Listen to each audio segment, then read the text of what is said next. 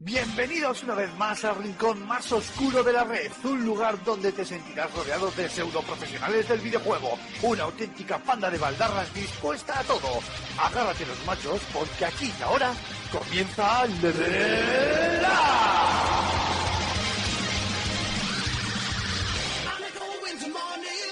Muy buenas a todos y a todas, bienvenidos una vez más a vuestro podcast de videojuegos favoritos Level Up. Hoy vamos a tener un programa cargado, cargado de contenido y sobre todo de videojuegos. Más que nada porque estamos en fechas más bien ya de lanzamiento tras lanzamiento, mm, así que tenemos aquí a nuestros especialistas, analistas, pseudo profesionales de videojuegos, como suele decir Rulo en su famosa entradilla.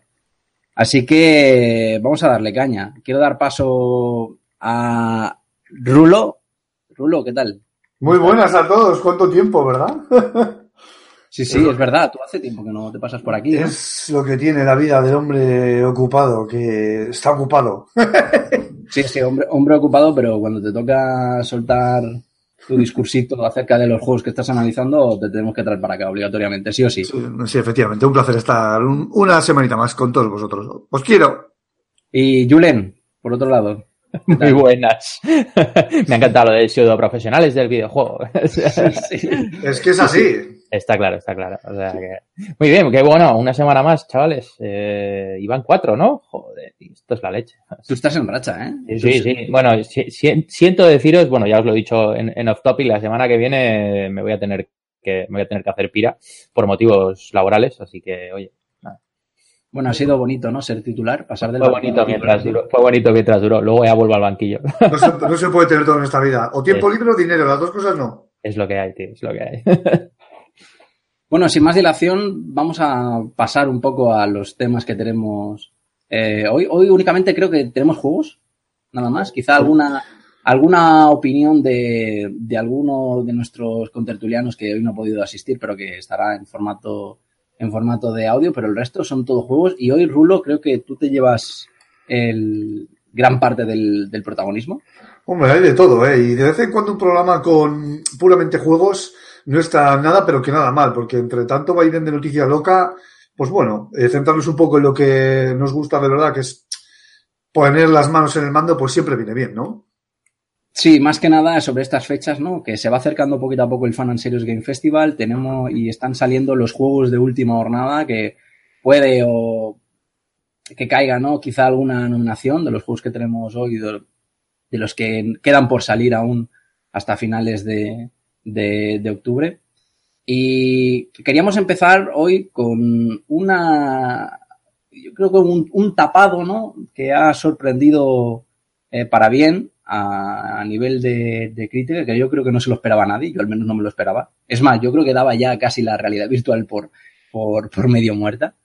Pero, pero no, no es así. Eh, Rulo, tú te has encargado de, o te estás encargando de analizar este Astrobot. Eh, que más de algún titular he leído por ahí eh, diciendo que es el por fin el juego que la realidad virtual eh, se merece. Ahora tú me confirmas esto o me lo, o me lo desmientes. Efectivamente, porque estamos hablando de del juego de entrada de las VR. O sea, es un juego con el que de verdad eh, es algo que no se puede explicar. O sea, quiero decir, porque tú lo vas a ver en las pantallas, lo vas a ver, vas a ver la, la video review que, que está en, el canal de YouTube de FS Gamer, está la, la video review de, del Astrobot. Y claro, las, el, el movimiento del vídeo no le hace justicia. Realmente, el poder estar dentro de ese, de ese mundo vivo, lleno de colorinchos, de colorines y con los enemigos y ver a, ese robotito que para mí ha nacido una estrella, que es el robot Astro, cómo se mueve alrededor de ti, cómo te pasa por alrededor, cómo tienes que girar la cabeza, jugar con las profundidades, asomarte a las esquinas para encontrar pues a tus congéneres que han sido esparcidos eh, por todo lo ancho y, y alto de la, de la galaxia, ancho y largo, pues no tiene, no tiene precio. Es un juego divertido, rápido, directo y que copia, es que no me gusta decir copia, pero que coge muchísimas ideas prestadas de, Se inspira, un, ¿no? de, oh, ahí me ha gustado, me ha gustado, bien puntualizado. Se inspira en, en obras como Mario 64, pero, pero vamos, descaradamente. O sea, y es, es algo realmente, vamos, sorprendente. O sea, yo no me lo esperaba, para nada. Un tapado, lo has dicho bien, un tapado. A mí me ha recordado un poco eh, a, a Ratchet Clank la estética porque este Astrobot eh, yo ya lo había visto antes en PlayStation, en PlayStation 4, al menos como, como fondo de pantalla animado. No sé si Sí. algún que otro juego aparte de esto. No, que va, que va, salió como una demo, efectivamente. Es que este juego salió dentro de lo que es el disco de demos de, de la VR para pues que la gente pudiese, pues, toquetear un poco y ver eh, cómo es un juego y una experiencia en, VR. Pero ¿qué pasa? Que y yo lo dije en su día y es que me acuerdo perfectamente. Dije, pues a mis conocidos, eh, pues Alfonso y algún otro por ahí que tenía ya mano, que les dije, joder, es que este juego tiene personalidad como para ser un juego completo, esta demo. Y efectivamente, el Japan Studios de Sony ha logrado algo que, si bien fuera de las VR es como todos los juegos de VR, que pues no deja de ser un juegucho de 3 al cuarto, y es la verdad, las VR es la sensación de, profundidad y cómo juega eh, contigo la, esa profundidad, eh, hace que sea totalmente especial, porque tienes que asomarte, tienes que dar cabezazos o esquivar ataques. Tú, no el robot, ¿eh? Que el robot, claro, se da por hecho, astro. Pero te lanzan ataques de tinta que buscan cegar a la visión, eh, o te tiran, y la verdad que está muy bien conseguido, realmente distorsionan la, la visibilidad y, y cuesta jugar. Entonces tienes que andar esquivando, eh, ya la sensación vas avanzando, pasas por estrechos pasillos, te tienes que agachar, apartar un, a veces haces el amago de como de apartar las ramas, y, y está muy bien, está muy bien. O sea, la musiquita es muy graciosa y acompaña mucho.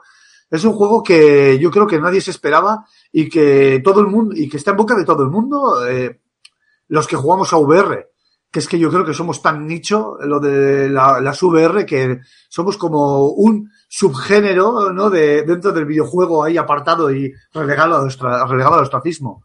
Efectivamente. Yo creo Sí. que hay cinco juegos, o sea, bueno, hay cinco- he puesto un número, pero bueno, los juegos que verdaderamente hacen que merezca la pena comprarse unas gafas de realidad virtual entran en una moto. O sea, puede, y, y- y en un taxi como mucho. O sea, es que es así, son cinco, no, no hay más, macho. Ahí de sí. La- el, te- el tema de duración, porque eh, yo, yo sé que tú siempre has comentado que los- estos juegos de VR de, de las gafas y tal son como siempre muy cortitos, ¿no? Cinco, Sí, no, horas. eh, Sí, siguen- bueno. siguen esa mecánica. Sí, claro, a ver, es cuantificar, o sea, no sé cómo decir, es, es complicado porque realmente a mí se me ha hecho más largo de, de lo que realmente el juego es. El juego busca que, puedas rejugar las los diferentes pantallas. Tenemos diferentes mundos, ¿vale? Y dentro de esos mundos tenemos pantallas, como el Mario, igual, igual. Eh, cambia cuadros por planetas y fuera, o por asteroides con pantallas y fuera. Entonces, en vez de buscar estrellas, lo que buscamos son a, a los robots homónimos de, de Astro. Y claro, están esparcidos, pero es que están algunos tan jodidamente escondidos y el juego está de forma, está construido de forma tan inteligente, usando una verticalidad de forma muy solvente, que es muy rejugable el juego. Entonces, ahí digamos que por ponerte, si el juego te dura 7, 8 horas, que es lo que has comentado tú, Gambo, pues es que yo creo que fácil 3, 4 horas más te puedes ir. Y eso, para ser un juego de VR, es una de duración loable como poco. Oye, no, Eh, al final. Me gustaría hacer un off topic primero, lo siento. Es que Me encanta, tu taza, me encanta tu taza rosa, tío. Sí, ¿verdad? Es que Es mazo bonita, tío. pega bastante con mi falta, mi, mi carencia de masculinidad. Eh, qu- quiero saludar a Adrián Lesname porque está de oyente ahora mismo en directo, porque es que se me, había- se me, había- se me ha desconfigurado YouTube y se me ha quitado el oculto y está ahora mismo viéndonos, está viendo ahora mismo los fallos en directo, o sea, es, que es, es el oyente privilegiado. Oh. Hola, Adrián Lesname, ¿qué tal? Tenemos un Nada, topo. sigue, sigue. Bueno, pues un saludete para el amigo Adrián. Pues, eh, ¿qué qué más puedo comentar? Vale, a ver, es muy sencillo. Eh, un juego de plataformas puro y duro. Jugamos con la suspensión que te dan los mini cohetitos que tenemos en, en los zapatos, que hace pues que estés unos segundos planeando hasta que caes de forma súbita. Entonces, con eso y el botón cuadrado, que es el de pegar, pegar puñetazos, sea pa, pa, pa, pa, o sea, no hay más, ni combos ni nada, ni nada, evidentemente, pues ya tenemos todas las mecánicas del juego. Entonces, eh, para llegar a ciertas plataformas, bueno, tenemos también eh, accesorios como el gancho, que se utiliza en el mando, que tú, nosotros deslizamos. A ver si lo puedo explicar bien, sin necesidad, o sea, porque claro, sin verlo es complicado, bueno, complicado. En la pantalla táctil de la PlayStation 4, la chiquitita, hacemos un deslizar de abajo arriba y nosotros lanzamos un gancho que se agarra a paredes. Entonces, hay paredes que son susceptibles a que sean derribadas, entonces, una vez que se ha enganchado el gancho, valga la redundancia, hacemos un desliz de adelante a atrás y traemos, tiramos para nosotros la pared, entonces podemos seguir avanzando. Y también podemos eh, interactuar con Astro. El Astro puede subir encima de esa cuerda que hemos creado, ese puente, y puede alcanzar plataformas más altas o salvar eh, obstáculos eh, que, que, dan al vacío y, y, la verdad que da bastante juego. Incluso con enemigos podemos tirarles ganchos y desinflar. Hay un globo gigante, por, por poner un ejemplo, en el que ese globo lo que hace es sujetar a una especie de calamar púrpura que te tira unos japos a la cara que te, no ven, no, no te dejan ver. Entonces, le das al globo y digamos que es una forma de pincharlo y va a batir al enemigo. Entonces, son mecánicas muy simples, pero la verticalidad del juego está tan bien conseguida que realmente es adictivo. O sea, te metes mucho en el juego. Siempre está la cosa de, joder, a ver ese salto medido, a ver cómo planeo para llegar aquí, llegas muy justo. En ese sentido me ha recordado tanto a Mario 64 salvando el tema de lo que es el planear, ¿eh? pero me ha recordado tanto en la mecánica que realmente ha sido una gratísima satisfacción y una sorpresa enorme, ya te digo, pues gracias al estudio Japan que, que se les ve el buen hacer, el callo y la experiencia sobre todo, ¿no? Y que ya era hora que alguien saliese un poco de ese rol de juegos de, de miedo, de primera persona, que parece que encajan muy bien, que hay vida más allá de ese tipo de géneros y que Astro pues ha sido un revulsivo pues que ha sido muy bienvenido en la lo que es en las VR y que la gente y el boca a boca está haciendo que el juego tenga la visibilidad que merece y que realmente eh, se lancen a, a comprarlo. Oye, ¿cómo, cómo van los, los cebollones de, de las VR? Eh, esos, esos, mareos y cosas No, es decir, mira, sí, está bien. O... sí, está muy bien. O sea, es que no, pruebo unas, no pruebo unas VR desde, desde el fanzón del año pasado, por lo Pues, Julen, estás tardando en venir al Ludus, tío. Yo te las pongo, tío, y te, te, te puedo generar una taquicardia aquí, en directo. Porque, sí, sí, con las VR, o sea, se lo he hecho a mi padre y ha salido blanco el, padre, el hombre, es que de verdad. Aprovecha, Julen, que tú puedes. Efectivamente. Bueno, tú estás cerca del fan, amigo Mark, o sea que... Te... Yo en me... dos meses estoy allí. La invitación es extendible a todo el que quiera. ¿Qué cojones? El Ludus es... Es, mi Ludus, es, es Ludus. Efectivamente, joder. vamos, a, vamos a, a, ver si tenemos que reservar un día para, para, para ir al Ludus. Sí, sí. A mejor y hacemos un, un directo algo todos ahí, en plan... Hostia, grabaros con la VR, tío. Qué grande sería. Todos con taquicardia ahí. Me has preguntado por la, por la cinetosis, ¿no? Sí. Eso, eso, sí. La cinetosis, bien, la, la temida cinetosis. Bueno, yo no tengo cinetosis, o sea, yo no tengo mareos. Soy de esas personas que al principio de entrada sí que tuve un poquito de mareo, de, de caraja. Es que el mareo es una especie de caraja, ¿no? Que, que, te dura, además. O sea, en el tiempo se dilata hasta que se acaba quitando. No es te quitas VR y se quita, que va. Esto es como si te hubieras metido unos cuantos carajillos a primera de la mañana. Y, y no existe. Simulador de borracheras, yo lo veo, tío. Pues si es que no hace falta, te montas en un roller coaster en VR y ya te digo yo acá echando la papilla, bueno, seguro. pues es que esto no existe, la cinetosis, tío. Realmente, la cinetosis además se puede, está demostrado que se puede quitar. Que tú te puedes, el cerebro se acostumbra a ella. Y yo creo que es lo que me ha pasado, ¿no? El Riggs para mí fue el juego de este de robots que se movían tanto. Es el juego que más cinetosis, más Mario me podía llegar a provocar. Y hoy es el día en el que no me marea, no me marea en absoluto. Me produce más sensación de aislamiento que mareo, las VR. Entonces, este juego, poco a poco se han ido puliendo aspectos como las resoluciones que han ido mejorándolas poquito, han ido ajustándolas, y eso lo que ha hecho es que no exista ya la cinetosis, no es que no exista, sino que no sea tan flagrante ni afecte tanto.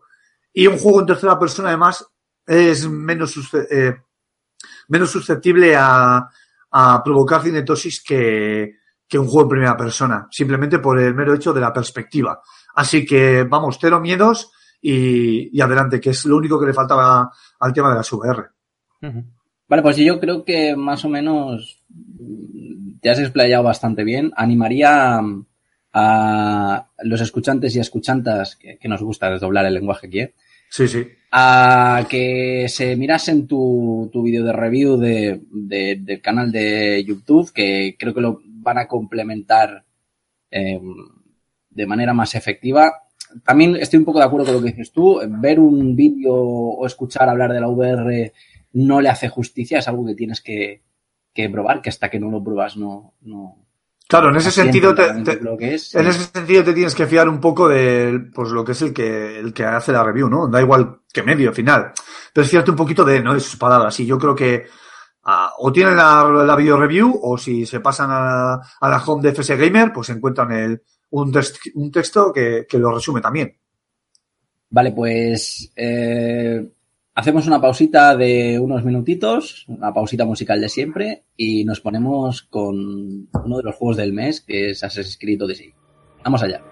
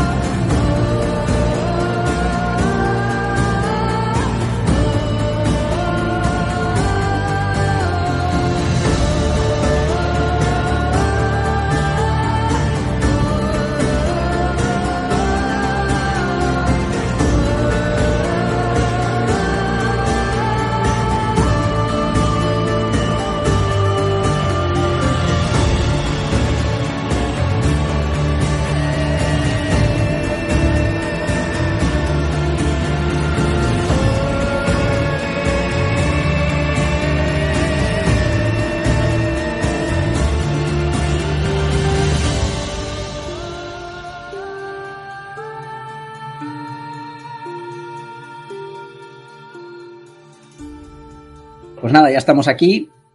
Eh, Assassin's Creed Odyssey. Yo, la verdad es que, eh, sinceramente, al primero, el primero sí que es verdad que tenía muy buena pinta. Salió el año pasado, si no, si mal no recuerdo. Pero, pero este, la verdad, la temática de la antigua Grecia, eh, esa opción ¿no? de poder seleccionar a dos personajes, eh, el- la ambientación que se ve desde los vídeos espectacular, eh, me ha generado muchísimo más hype ¿no? Que, que no hace un año.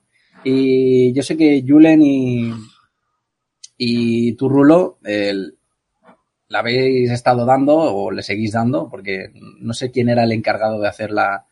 Creo que pues creo, creo que hay, no, creo, creo que hay mar. Ah, es verdad, es verdad. Aymar, sí, creo sí, que hay mar que no está aquí. Bueno, pues nada, a Mar, la hace- a Mar lo escucharéis en vídeo y a Rulo y a Jule lo, escuch- lo escucharéis en el programa. Y más o menos os podéis formar una, una opinión un poco más acertada de lo que, más completa más bien, de lo que va a suponer el juego. Eh, yo tengo muchas ganas de que, de que me comentéis, porque no hay suficiente dinero en el bolsillo como para No. comprarse todos los juegos este mes y esta es una de las posibles opciones, así que yo os, os paso el testigo. Te Vamos, voy a- da- te voy a dale dar, tú. eh, nada, un par de tú, apuntes. Julen, venga. Eh, lo primero, que eh, el Assassin's Creed Origin eh, lleva casi un año, o sea, salió a finales de, de octubre del año pasado, con lo cual es más o menos un año de diferencia entre uno y otro. Eh, yo he jugado unas cuatro horitas. eh, sirve para más. hacerte Yo sirve para más. hacerte un poco, un poco. A ver, estamos hablando de un juego que, que al final tiene mucho contenido entre misio- entre la historia, más misiones secundarias eh, y demás. Pues, pues al final eh, voy, a, voy a pedir disculpas porque creo que se está mezclando un poco el, el audio de mi hijo No pasa nada, complementa, con- complementa perfectamente con el análisis. cosas Sí. del directo. eh. Entonces, eh, pues bueno, eh, al final, hacerte una, una opinión formada de, de un juego tan, tan, tan extenso es, es complicado. Eh, pero bueno, mm, yo lo he hablado un poco con vosotros off the record. Me parece muy. Estamos hablando de un juego que prácticamente ha sido desarrollado en paralelo a, a Origins. Entonces, es Toma muchas normal. ideas, toma muchas ideas, ¿verdad? Eso es, es normal que, que si has jugado ambos, joder, notes muchísimas similitudes. Muchísimas, muchísimas, muchísimas, muchísimas, muchísimas. Eh, Joder. y, y no sé si he dicho muchísimas. Eh, Vamos, que para ti es el Origin, pero con las texturas cambiadas. eh, sí, sí, no, que- no quería ser tan... tan no, pues bueno, para eso estoy yo, ¿no? no, a ver, ojo, eh, y os lo he dicho antes, ¿eh? O sea, eh, son estos dos últimos Assassin's Creed tocan dos de mis eh, sagas históricas favoritas, como son el, el Antiguo Egipto en, en Origins y, y, la, y la Antigua Grecia en Odyssey. Y sinceramente, o sea, a nivel de cinemáticas, a nivel de ambientación sobre todo, porque, a ver, estamos hablando de que son épocas completamente diferentes y a pesar de que, de que pues las mecánicas y, los estilos sean muy parecidos, la recreación tanto del de, Antiguo Egipto en Origins como, como, como en, en, de la Grecia en, en Odyssey son, son brutales. O sea, como siempre, ¿no? O sea, ahí, Ubisoft hace buen trabajo. Eso es, ahí Ubisoft, la verdad que, que chapó. La recreación de, de cascos, armaduras, eh, estatuas, escenarios. Eh... Lo de las estatuas que lo dices por los huevos de Zeus. O sea, supongo que, es, lo, es lo primero que has hecho, ¿no? Es lo mm, primero que has hecho. Lo vi sin querer, la verdad que, la, verdad que lo vi sin querer, porque de hecho eh, hay un, un, uno de los puntos de estos de sincronización es encima de la estatua. Pues a la, hora, de, a, la hora, a la hora de escalarlo dije, ostras, digo, si se le ve aquí todo el... el, De todas formas, es una gozada ver, ver cosas como, detalles como las, las espadas, los soplitas, eh, detallitos tontos, incluso el doblaje, ¿no? Porque la voz de Leónidas es la voz de Leónidas la película de 300 de Gerald Butler. O sea, que no sé si habrá hecho, si habrá hecho adrede, pero desde luego a Ubisoft también por mí me ha parecido, vamos, chapó, ¿eh? Solo me ha faltado... Perdona, te refieres a la del actor del doblaje en castellano, ¿no? Sí, perdón, perdón, perdón, perdón. Bueno, no sé, yo no sé cómo se llama. Me imagino que, estará igual. No, al no haber jugado la versión en versión original, no sabemos si incluso es también en la versión original. Es Mira, cierto, cierto. Si es que si algún escuchante nos está por aquí escuchando, valga la redundancia, pues si puede que nos lo diga, a ver si ha jugado en, versión, original. de hecho, creo que lo comenté en el anterior podcast. Eh, eh podcast. podcast podcast maldito, maldito orco. Eh, te tienes que bajar el, el pack de, de, de, audio. De, Hostia, es verdad. ¿Cuánto ocupaba, tío? ¿Dos? Un giga y medio, una cosa así. Es que lo comenté, lo comenté en el anterior podcast de, de, que, digo, joder, estoy con todas las ganas de jugar. Lo comentamos por el tema del parche de 37 gigas de, del Dakar.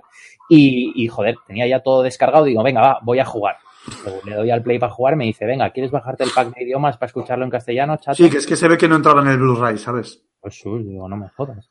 Eh, entonces, bueno, que, que está, estará la opción de, de, hacerlo con el pack de idioma en, en versión original y, y ver si, si, es el mismo actor en, en la versión original.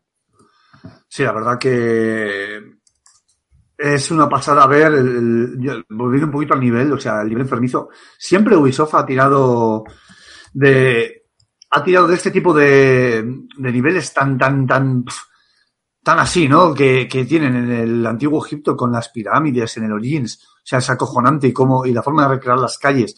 Pero es que con este Odyssey, ah, para mí se han, se han llevado la palma. O sea, han cogido y, de verdad, ya te digo, los detalles en los escudos, los soplitas, las lanzas, eh, las calles, los partenones, la arquitectura, eh, no sé qué decirte, tío, el tipo de, eh, ¿cómo se llaman estas, Es que he visto hasta esta, este tipo de estatuas de, de, mujeres, ¿cómo se llaman, tío? Ya sabes, estas columnas que son de mujeres. Eh, sí, sí. Las estatuas típicas que te ves en cualquier película de ambientación, ¿no? Eso es. Que a lo mejor representan a alguna diosa griega o algo así. Las cariátides, hostia, no me salía. Ah, eso, eso, es cierto. Las cariátides. En fin, pues eso, que hasta he visto cariátides por ahí, o sea, me ha parecido realmente acojonante. La recreación de, de todo lo que es el Peloponeso y la guerra entre Grecia y Esparta, que está contada de forma que está muy bien. Esto es uno de los grandes fallos que para mí tiene Ubisoft, que es que a la hora de contar la historia, falla un poquito, o sea, falla un poquito, hace un poco de forma atropellada. Y las secundarias, aunque hay alguna que está bastante bien conseguida e hilada, no llegan al nivel de, de maestros como, como CD Projekt o, o, Rockstar. Pero le falta poquito, ¿eh? O sea, yo creo que poco a poco, y juego con juego, está, está consiguiéndolo. Y una de las cosas que a mí, eh, a ver, Gambo ha dicho, eh, Julian ha dicho que, que estado jugando unas cuatro o cinco horas, creo que ha dicho. Yo llevo poquito más. Es verdad, porque es que efectivamente ni hay dinero para todo, ni da la vida, ni el tiempo. ni da la vida ni el tiempo. Y lo que sí te puedo decir es que me alegro, me alegré un montón del salto que el desdoblamiento que Ubisoft ha hecho de respecto a lo que es el credo del asesino y Assassin's Creed. En, Assassin's Creed, el, Origins, digamos que empezaron, se empezaron a alejar un poquito de lo que es el credo y todo esto. No, no lo tocaban tanto, no era tan, no giraba todo en torno a. Y a mí ese salto de fe, y nunca mejor dicho, me da un poquito de, de vértigo, un poquito de yuyu, ¿no? Digo, ¿hacia dónde cojones va se está dirigiendo la saga, macho? Eh, es muy complicado que la puedan reflotar en el sentido de la puedan reinventar. Y ahora con, con Odyssey, para mí, mm, tienen aquí a un, a un creyente, vamos, porque para mí lo han conseguido perfectamente. Creo que Assassin's Creed cada vez se, tiene menos de Assassin's Creed y más de Origin y más de Odyssey. Y así como, y opino que así como el Black Flag no tenía que haber llevado el, el nombre de Assassin's Creed, creo que Origin y Odyssey tampoco lo tenían que haber llevado. Hombre, es que eso en su día ya lo comentamos. Sí, sí. Con, el Origins. O sea, es el, el único Assassin's o sea, es el, el, Assassin's Creed menos Assassin's Creed de la saga junto con Black Flag. Pues aquí, es, efectivamente, es que para mí Black Flag, joder, me pareció hasta, hasta el Origin el mejor Assassin's Creed, personalmente, en forma subjetiva. Pero es que ha llegado el Odyssey, tío, y ha dicho, hostia, tengo todo lo del Origin, pero es que encima lo he vitaminado. Joder, si era difícil, y está muy bien por eso, porque a, pesar de que a la hora de contar historias Ubisoft siempre lo ha hecho un poco de forma atropellada, y aquí se le ve un poquito las costuras, no lo hace mal del todo, joder, es que no lo hace mal del todo. Y las, lo cuenta pues decentemente, y solo le falta para mí pues que las eh, secundarias lleguen pues eso, pero es que lo tiene muy difícil. Al nivel de, pues, de The Witcher, un, de un Rockstar, y claro, eso es complicado. Quizás el siguiente Assassin's Creed ya para Play 5. Bueno, el, tema, perdona Marco, eh, bueno, voy rápido. Con el tema de, las historias, como tal y como las cuenta Ubisoft, sí que es cierto que, a veces eh, a veces va un poco atropellado, pero, por ejemplo, yo ahí tengo que romper una lanza a favor de ellos eh, con el tema de las secundarias. Ciertamente las secundarias tienen, tienen su trasfondo, están, o sea, están curradas, ¿sabes? Que no, es, no, es, no son las típicas misiones de mm, un granjero que dice, oye, necesito que me mates eh, yo qué sé. Los lobos. 10 cerdos aquí que tengo que se me están comiendo, o, o, 10 lobos que se me están comiendo aquí las ovejas.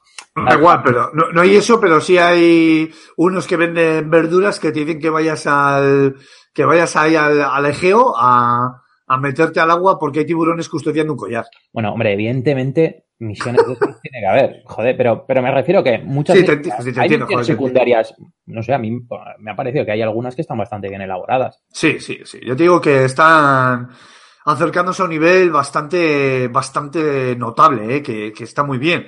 Lo que pasa que son pocas, o sea, las, las, misiones, no sé si has llegado a jugar, supongo que sí. Eh, ¿Cómo se llama la chica Gambo? Eh, no sé si has llegado a esto, ¿eh? Creo que sí.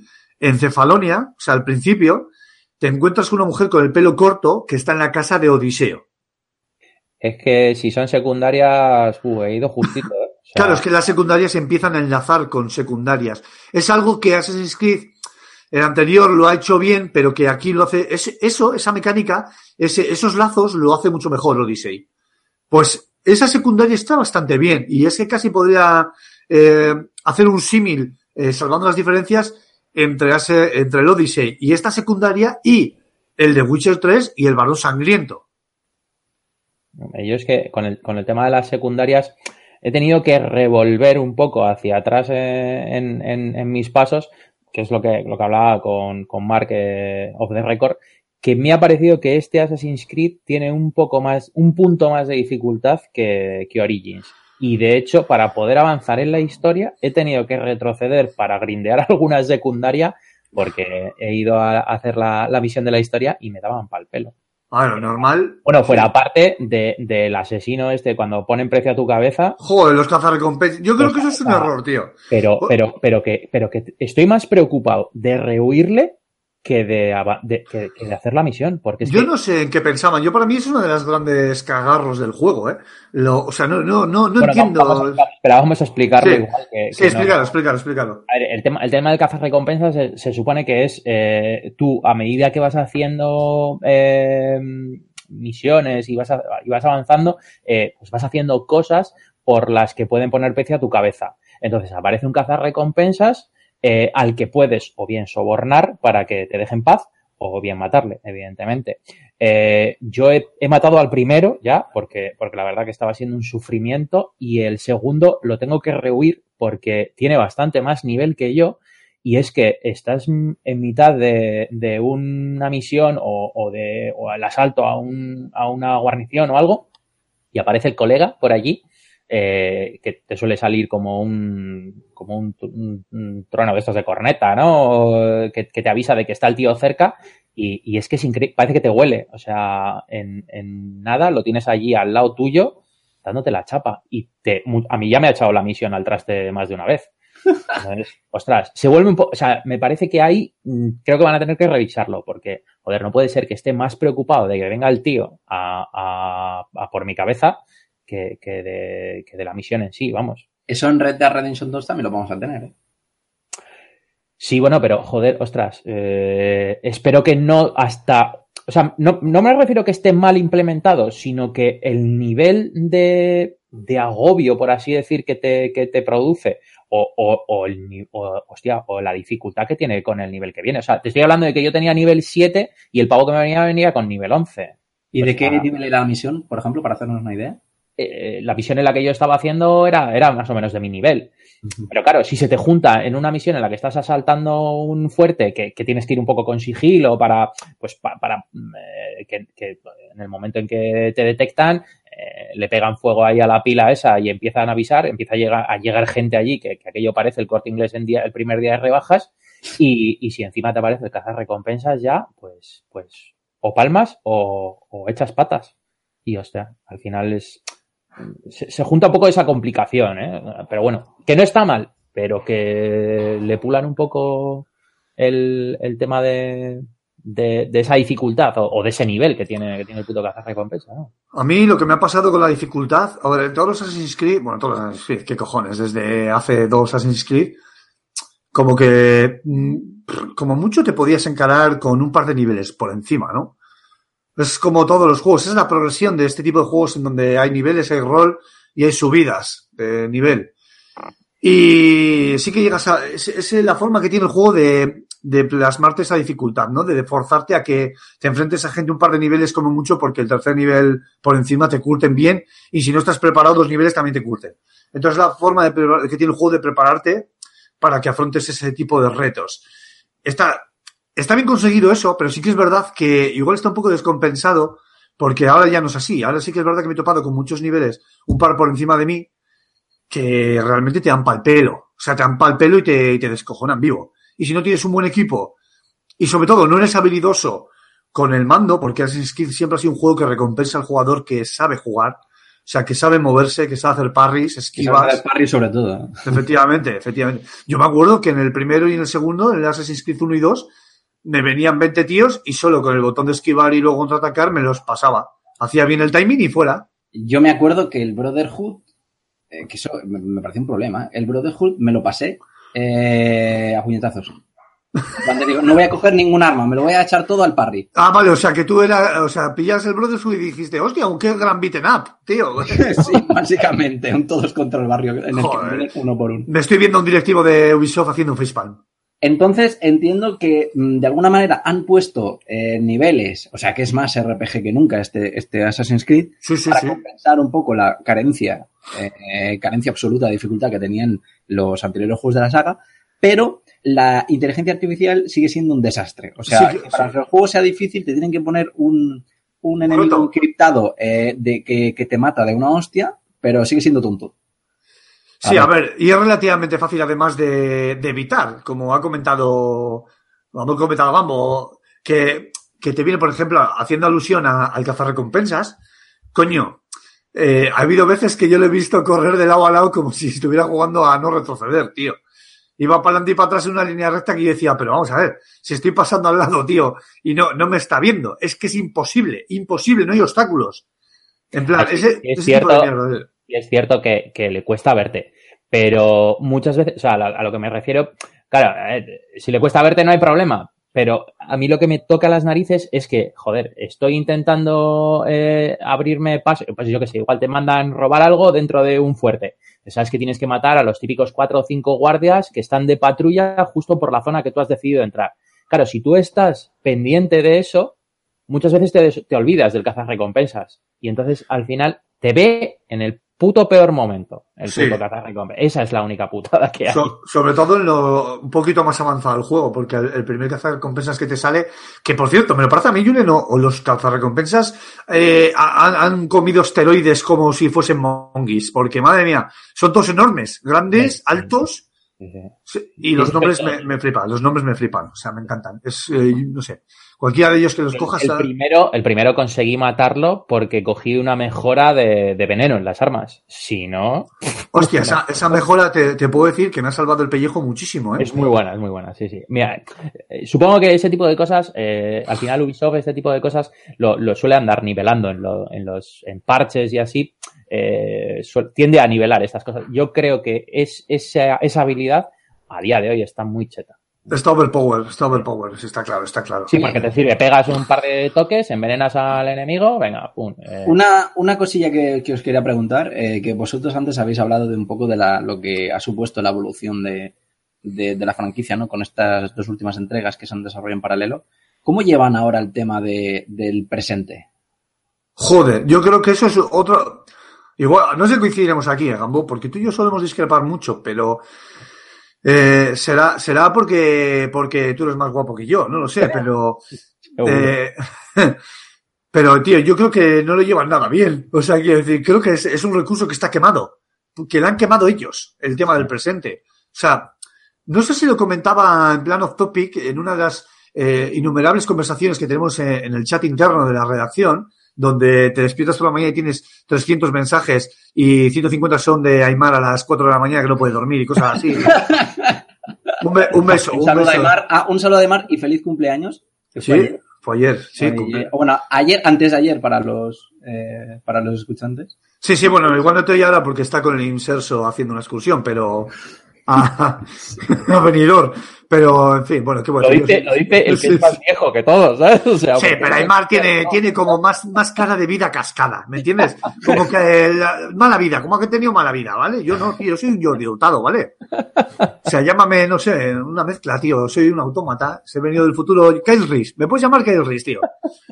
En fin, que me pierdo, ya está, el minuto de oro, venga, otra vez, dale. aplausos, venga, ya está, ala.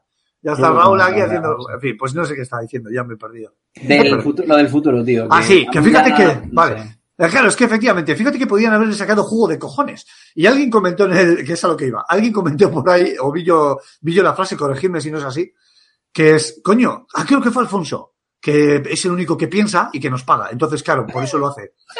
Entonces, eh, dijo, hostia, imagínate que Ubisoft, tío, de repente enlaza Assassin's Creed con este futuro y este futuro es el juego de Watch Dogs. Hostia, ¿no sería un poco mindblow? En plan... ¡Pum! Ahí te explota la cabeza, tío. De repente, el futuro de Assassin's Creed es, es el juego de, de Watch Dogs. Entonces, este, joder, estaría muy bien. Y sería una forma de darle una coherencia cojonante a, a las dos sagas. Sí, es un poco lo que quiere hacer ahora el Mr. Knight Shyamalan este, ¿no? Con sus no, por cierto, sí, sí, ha salido, por cierto, el segundo trailer en español y madre mía. Mezclar cosas que no tienen nada que ver, pero que molan. Hombre, yo, creo que si le quitan toda esta mierda de, Porque sí que, al menos yo hasta ahora sí he visto una cinemática eh, de, una chica buscando la daga, o sea, no la daga, no, la lanza de...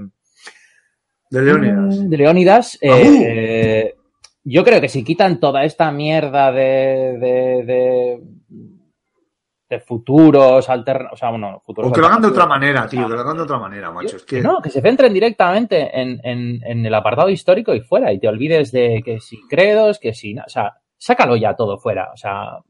Fíjate que lo habían hecho bien con la saga de la trilogía de Desmond, ¿eh? Porque lo hicieron bien, cerraron bien, bueno, bien. Podrían haberlo hecho mejor, pero bueno. cerraron como el culo, pero sí, lo cerraron. Pero sí, lo cerraron, pero quiero decir que le dieron, le dieron un poco más de protagonismo, ¿no? Quiero decir, tú podías manejar a desmontar. Aquí es verdad que en el Origin, no quiero hacer spoiler del Odyssey, por eso me voy a referir al Origin. En el Origin es que es verdad que puedes manejar un poco en el presente, en un escenario reducido al personaje. Pero, tío, es totalmente anecdótico y es que no influye en nada el juego, macho. Es que no influye en nada el juego. Y yo creo que deberían haberlo, haberle dado otro tipo de protagonismo, algo más de relevancia, o suprimirlo, como bien dice Mambo, y a tomar por culo. Si, quitas esas escenas, sigues teniendo el mismo juego. O sea, es lo cojonudo. Sí, sí, efectivamente. Es que es así, macho. Y yo no sé, o sea, yo, de verdad, hubiera sido muy, muy loco que de repente, en el presente, en el, en el presente de Assassin's Creed, que sería el futuro de Watch Dogs, y, y lo enlazases de alguna manera, macho. Es que, joder, yo, lo tienen a huevo. Ya dejamos, dejamos la idea ahí. Ubisoft, señor Ubisoft, lo dejamos ahí puesto en la, la mesita. Por dice, dice, ha dicho Adrián Lesname en el, en el chat que está esperando un, eh, un Assassin's Creed en el futuro. Joder, también molaría. Eso sería, eso sería la caña, la verdad. Por sí, cierto, porque... sí, sí, termina, termina. No, no, no, que vosotros, así a modo de un poquito de, de rúbrica, eh, ¿qué creéis? O sea, primero, ¿cuál os gustaría ver el siguiente Assassin's Creed, la ambientación? ¿Y cuál creéis que va a ser?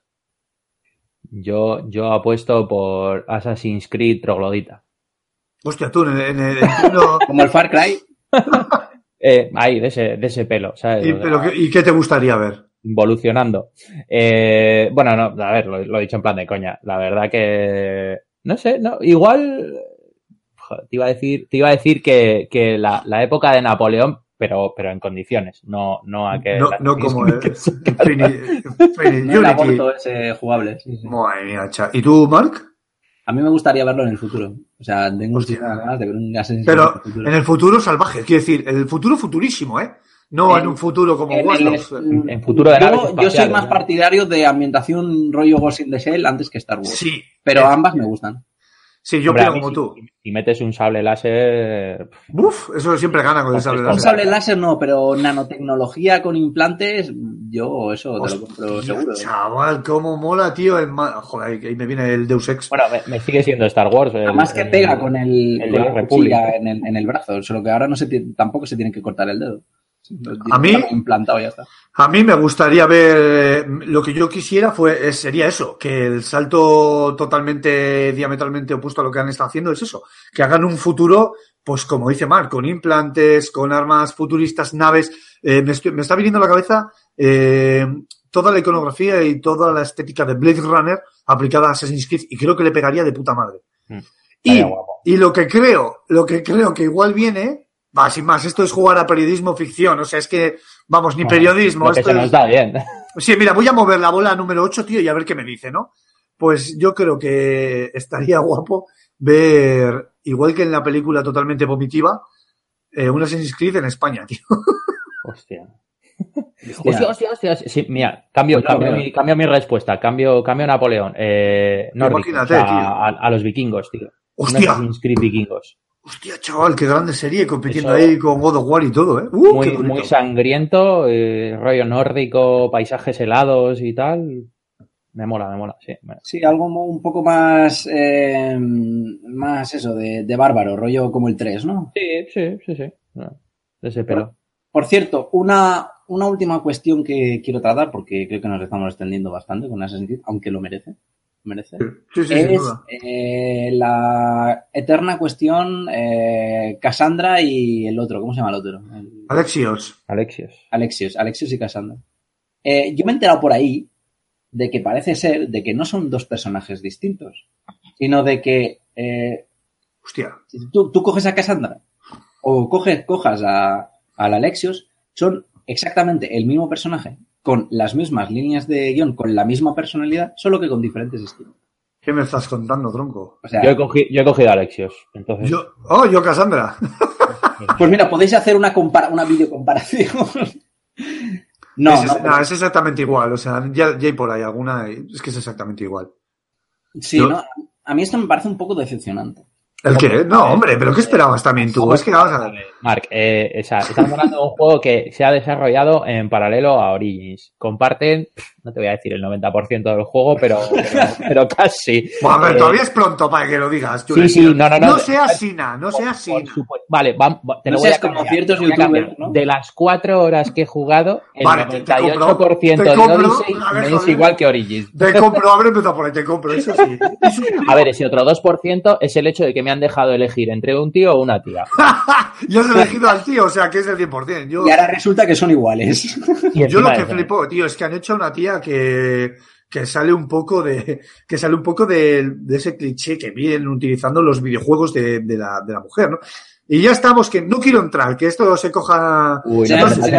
Eh, no, no quiero entrar, pero han cogido y han puesto una tía, pues, eh, joder, con unos brazos que, hostia, pues que te puede, te puede pegar una buena sacudida. Eso mola. Claro, tío, porque eso está bien, eso me mola, tío. Que sea, Coño, es una espartana, tío, tío. Estoy ¿no? harto de, Claro, de- tío, yo de- no de cojo- las, de, las, de las mujeres que las ponen siempre Claro. con el mismo estereotipo de dulces y... y- claro, y- claro, nada, claro, tío, Es una espartana, tío. Que, que tío. te da un tortazo Mira. y te pone vuelta.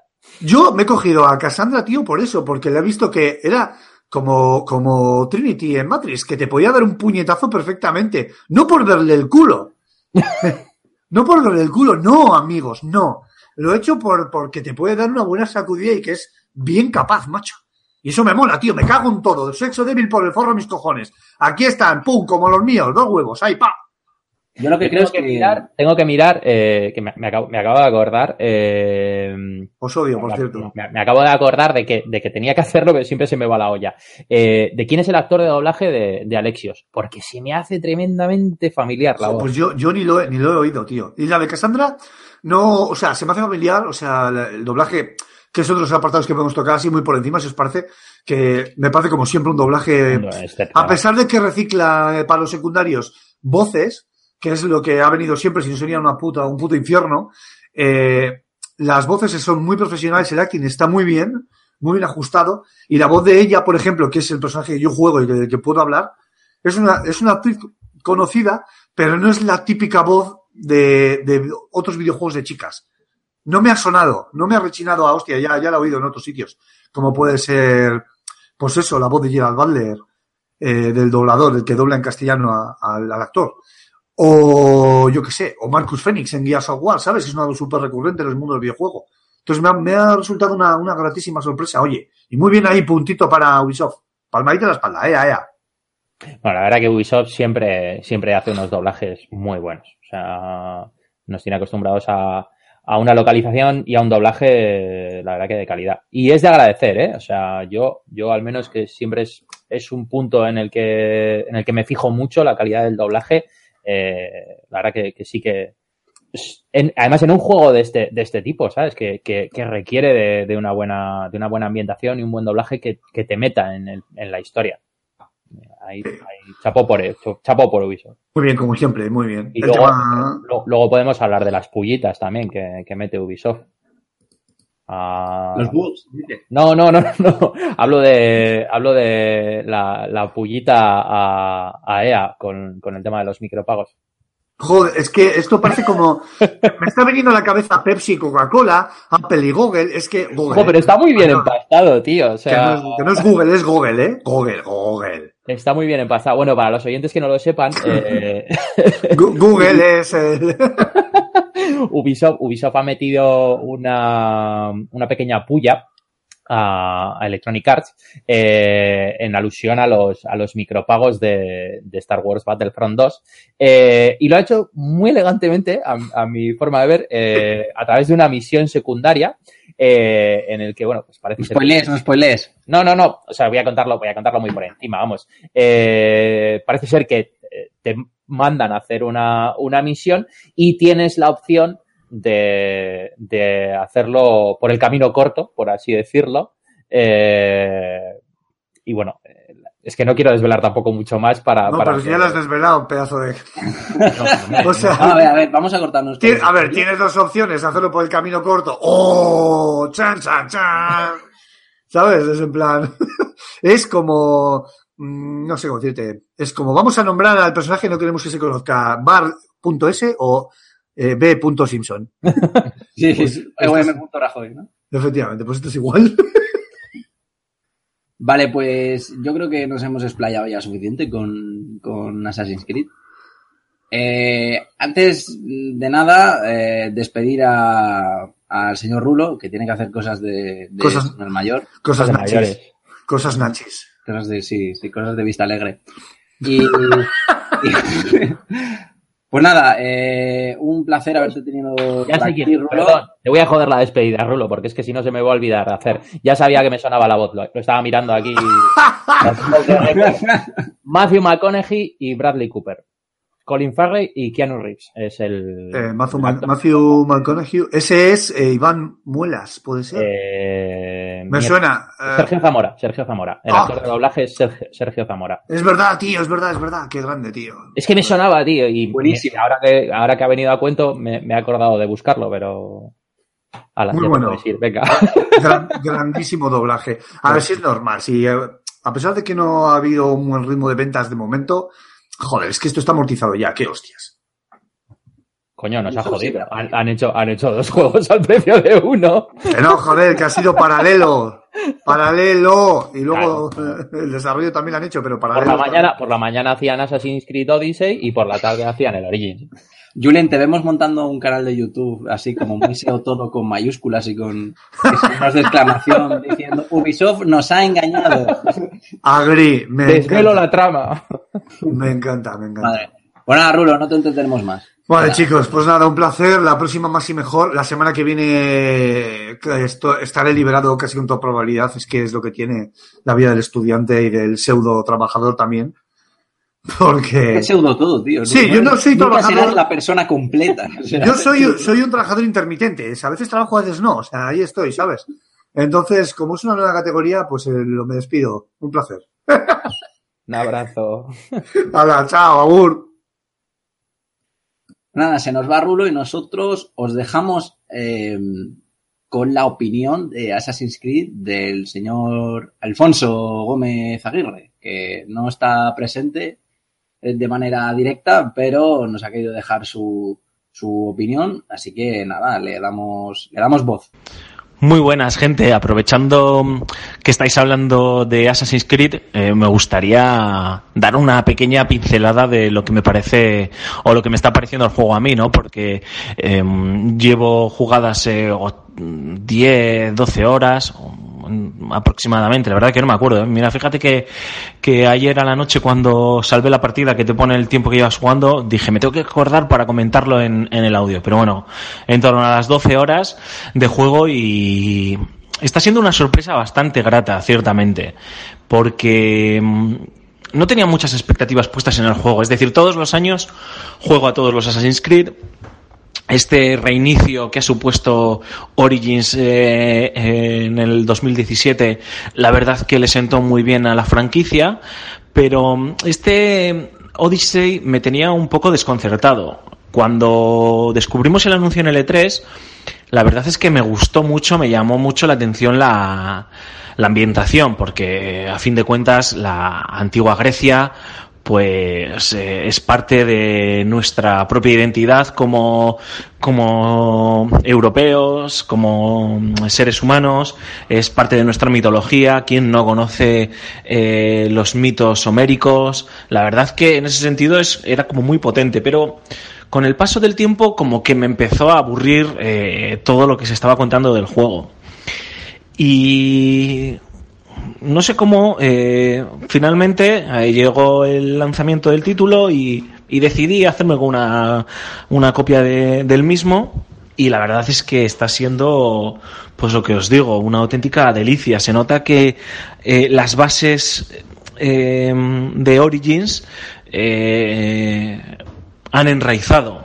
Se nota que es un desarrollo paralelo, porque claro, mucha gente eh, dice, no, es que un juego desarrollado después de, de, Origins con un año de trabajo, no, a ver, en realidad, obviamente esto no, creo que no hace falta explicarlo, pero bueno, por si acaso, son desarrollos paralelos, en los desarrollos de todos los Assassin's Creed no trabaja un solo estudio, aunque sea ese estudio el que lo lidera, creo que en este caso es Quebec, el que lidera el desarrollo de Assassin's Creed Odyssey, pero están eh, envueltos pues incluso hasta 10 estudios, ¿no? que puede llegar a tener Ubisoft eh, dispersos por todo el mundo.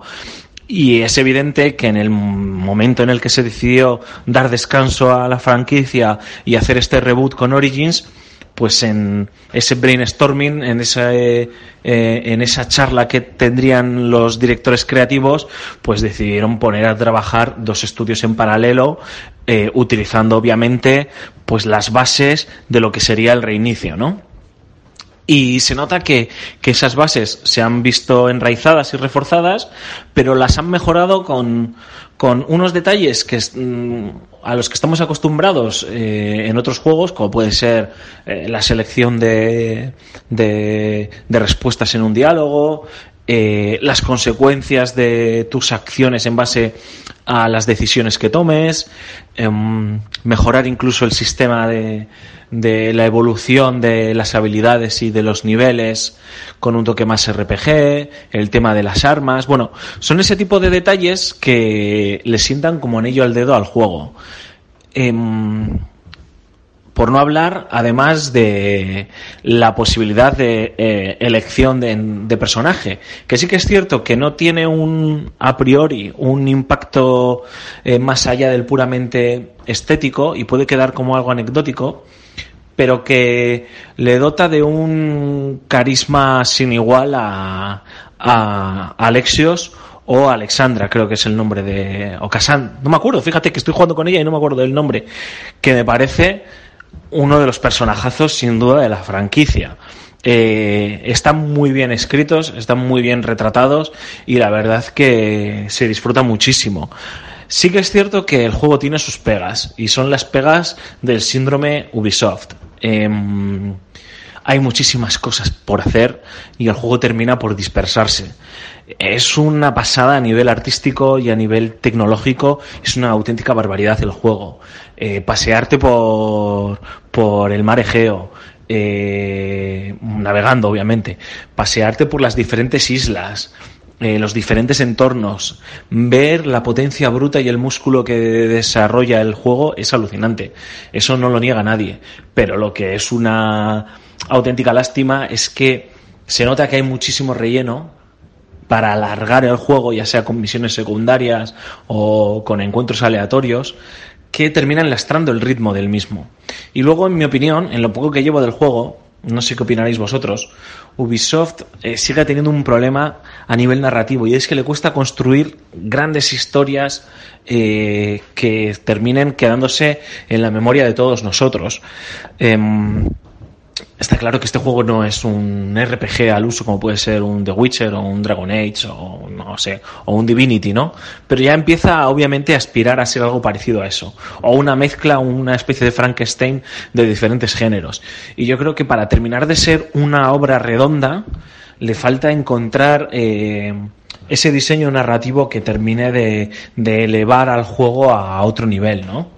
Siguen siendo muy divertidos a nivel jugable, sigue siendo muy retante a nivel de juego, eh, sigue siendo una bestia parda a nivel técnico, pero para mí le falta ese puntito para, para para terminar siendo una obra superlativa, ¿no?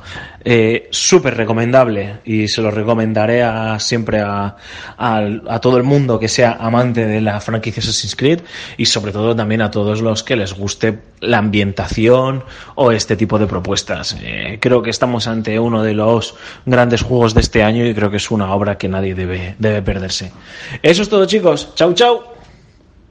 Pues nada, chicas y chicos, ya estamos aquí de vuelta. Vamos a darle con una, con una pequeña noticia. No queremos dejar la sección de las noticias apartado, así que eh, nos hemos eh, encontrado ¿no? con que mm, Game Informer eh, ha realizado, bueno, ha, recogido los datos de, de una encuesta en el que se le preguntaba a un total de, de 6.000 personas cuál era el videojuego más eh, esperado, ¿no? De, de esta última, eh, de este último, de este último rango de año de, de lo que nos queda. Era, no sé si concretamente las fechas del 1 de septiembre, del 1 de septiembre al 31 de diciembre de este año. ¿Cuál era el juego que más esperaban de la última jornada de año? Y eh, parece ser que por una muy pequeña diferencia, Call of Duty Black Ops 4 eh, ha salido como un mm, poco más esperado, que por cierto ha salido, sale esta semana, ¿no? Si no me equivoco, creo que sale Eh, hoy o mañana. eh, sale, sale hoy, eh, cuando estamos grabando hoy, esto es jueves día 11. Técnicamente el juego sale eh, cuando estéis oyendo esto, viernes 12, pero al ser festivo han adelantado la venta de- del juego a las 6, a partir de las 6 de la tarde de- del día 11, que, que es hoy cuando estamos grabando esto, en esa, en ese, Vale, pues entonces ya mm, imagino que ya habrá muchos que ya, que ya lo estaréis Que ya estén eh, jugando. hay Pues, niños rata jugando al Call of Duty. niños rata y no, rata jugando. Pues parece ser que eso, que Bla- Call of Duty Black Ops 4 eh, ha salido como más esperado que, que juego más esperado que Red Dead Redemption 2. Eh, a ver, es una encuesta de- eh, realizada a 6.000 personas, ¿no? O Yo, sea yo, que- elígeme, elígeme, elígeme. hay- sí, que hay que coger el, el, el sesgo que puede salir de este, surgir de este tipo de encuestas, pues por eso hay que no, un poquito con, un poquito, un poquito con, con pinzas. Más que nada porque ya conocemos los, los, las, a ver, sabemos que, que Call of Duty Que la encuesta la han hecho a la salida de un colegio, tío. O sea, Sí, es así, vamos a ver. O sea, es que esta Sabemos- ya no tiene ni pies de cabeza. Sabemos que Call of Duty, por muchas entregas que salgan anuales, por muchos estudios que se enfrasquen en, en desarrollos paralelos y que luego salgan eh, juegos muy, muy parecidos, porque, claro, la tecnología llega a un punto que no da para más y te sa- sale un paso un poco con lo que ha pasado, con, por ejemplo, con los Assassin's Creed, ¿no? No, no es una cosa para desmerecer, pero, pero sé que puede llegar un momento en el que te, te, te cansas un poco. Pero también conocemos las, cif las macabras eh, cifras de venta que, que de las que gozan los títulos de, de Rockstar, que cada vez que saca, sobre todo los GTA, los otros ya no sé si tanto, pero con los Grand Theft Auto, cada vez que son Grand Theft mm, se rompen récords eh, Guinness en cuestión de venta de, de- de videojuegos. Así que eh, sí que es verdad que es un mes bastante, bueno, es un periodo de tiempo bastante intensito. Tenemos grandísimos juegos de salida como, como por ejemplo Battlefield 5, eh, el Fallout 76 que tiene muy buena pinta, el Assassin's Creed Odyssey que ya hemos comentado, salen FIFA, salen NBAs, ha salido eh, Shadow of the Tomb Raider, eh, pero no sé. ¿tú Ahora que- cuatro. ¿eh? Ahora, sí, sí, eh, exacto. O sea, bueno, sí, pero Horizon 4 no está ni siquiera entre el Ah, vale, 10. que no está en el listado de, de la No, encuesta. no, estoy hablando eh, de los de los top más esperados de según esta, Según la encuesta. vale. esta encuesta, sí, efectivamente. Y Bueno, me yo- salía en primer lugar Call of Duty Black Ops, eh, Red Dead Redemption 2, Battlefield 5 y luego Fallout 76. que, bueno, Vale, ya está. Ya, me, has dicho todo. O estadísticas. sea, con el, con el podium me, ha dicho, me has dicho todo. Yo, a ver, eh, te voy a dar la, mi op- la opinión de alguien que ha trabajado en una empresa de estudios de mercado, ¿vale? Eh, yo, yo he trabajado en una empresa de encuestas y muchas veces la muestra que, a ver, tú generalmente siempre tienes, tienes eh, un- unas zonas de corte en el que, pues yo qué sé, si de 6.000 eh, personas encuestadas, 3.000 tienen que ser hombres, 3.000 tienen que ser mujeres, eh, de esos 3.000 hombres, pues tiene que haber unas edades comprendidas, pues yo qué sé, eh, 500. 18 entre 50 eh, años, por eso es, es una especie de filtro para que la muestra sea pues lo más homogénea posible. Evidentemente, si te vas a un colegio y encuestas a 3.000 niños, pues te va a ganar el Call of Duty. Está claro, es el juego niño rata por antonomasia. Es, es como si vas ahora a un colegio y dices, oye, ¿a qué juego juegas? Todo el mundo te va a decir que al Fornite. Es así. Claro. Eh, o sea, al final des- desvirtúas la, la- la- esa encuesta en- entre comillas. Eh, ¿Que puede ser el juego más esperado? Eh, yo creo que en una franja, o sea, si esto me lo desmembras por, por franjas de edad, te diría que en edades mm, de menos de 18, pues posiblemente gane el Call of Duty. Ahora, eh, en una muestra de gente mayor de 18, yo creo que gana por, a- por abrumadora mayoría ganaría el, el Red Dead. Vamos, es que no, no, hay, no hay color en ese sentido. Claro, Y me pues, resulta muy curioso que, que- que estamos hablando de que el primero sería el Call of Duty y el tercero creo que has dicho el Battlefield, ¿no? Battlefield 5, sí. Y luego Fallout Dos, 76. dos que- shooters, eh, no sé. Claro, por eso he dicho antes que, puede haber muchísimo sesgo, ¿no? Este tipo de, de encuesta. Además que eh, eh, influye bastante que la que, a- a fin de cuentas el número de, de encuestados, que a fin de cuentas no es una muestra representativa, eh, porque los juegos se venden en millones y millones de copias. Y tú escoges de esos millones, a lo mejor que puede vender, que vaya a vender Call of Duty Black Ops 3 o Red Dead Redemption 2, porque eso, eh, yo, yo creo que calculando la cifra de 10 millones de unidades vendidas, no, no, no, no, me, no me estoy yendo muy lejos. Eh, de esos 10 millones a lo mejor que vayan a vender, eh, han cogido 6.000 personas. Mira, es que, ¿sabes cómo se resume esto muy bien? Eh, y perdona que te interrumpa. Sí, sí, dale. Eh, para que te hagas a la idea del dato, ¿eh? eh porque lo, lo, tenía en, la, en, en mi review. Eh, FIFA, FIFA 19, el primer fin de semana eh, ha vendido en España, creo que era, más de, do, bueno, casi, casi unos 250.000 copias.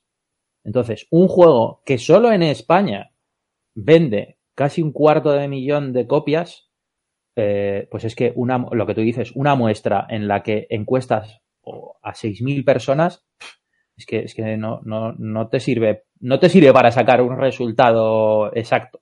O sea, no es representativo. Claro, además, también tenemos que tener en cuenta que los mercados de venta de videojuegos son, son muy diferentes.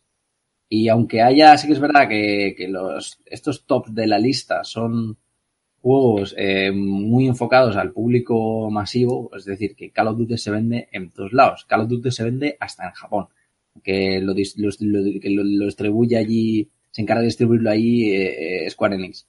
Eh, no, es, no es lo mismo el mercado que tiene Reino Unido, por ejemplo, con el mercado de Norteamérica, con el mercado de, como tú bien has dicho, de, de, España, ¿no? Que triunfan eh, que a lo mejor en España, por ejemplo, haciendo el, pillando de símil el, el, FIFA versus Pro, eh, yo no sé ahora mismo cómo están las cifras, pero yo me acuerdo que hace unos años, Pro aquí facturaba muchísimo más que FIFA, pero en el resto del mundo no ocurría así.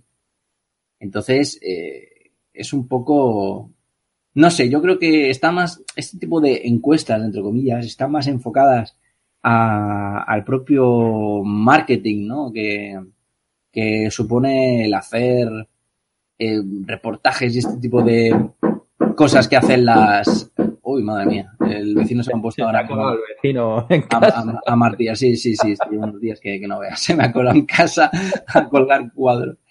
Pues, pues eso, que son números que a lo mejor no hay que coger que hay que coger con, con pinzas, pero vale para rellenar eh, avances, artículos y reportajes de, de, de revistas. No sé si. Y, y podcast, como es nuestro caso. Y podcast, como estamos, estamos dándole bombo a una noticia que es absurda, pero bueno.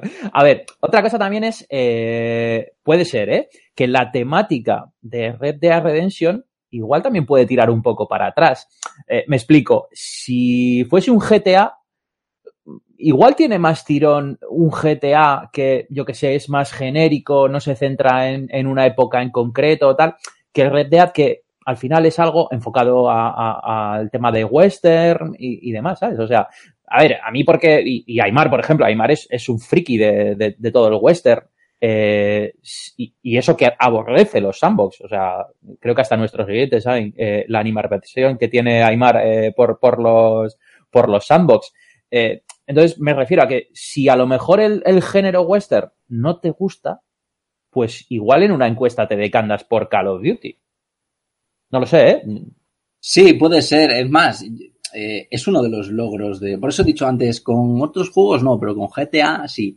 Eh, uno de los logros que, que, que, que, tiene Rockstar es que ha cogido un, un, una temática en un juego que lo ha inventado, una temática que es bastante nicho, a mi parecer, que es el de los de los western. Tú ya no ves películas de vaqueros en el cine. Es que no, no, no, y juegos del oeste, salvo Red Dead, eh, pff, pero en el cine, ¿qué? Tarantino te hace una cada cinco años y...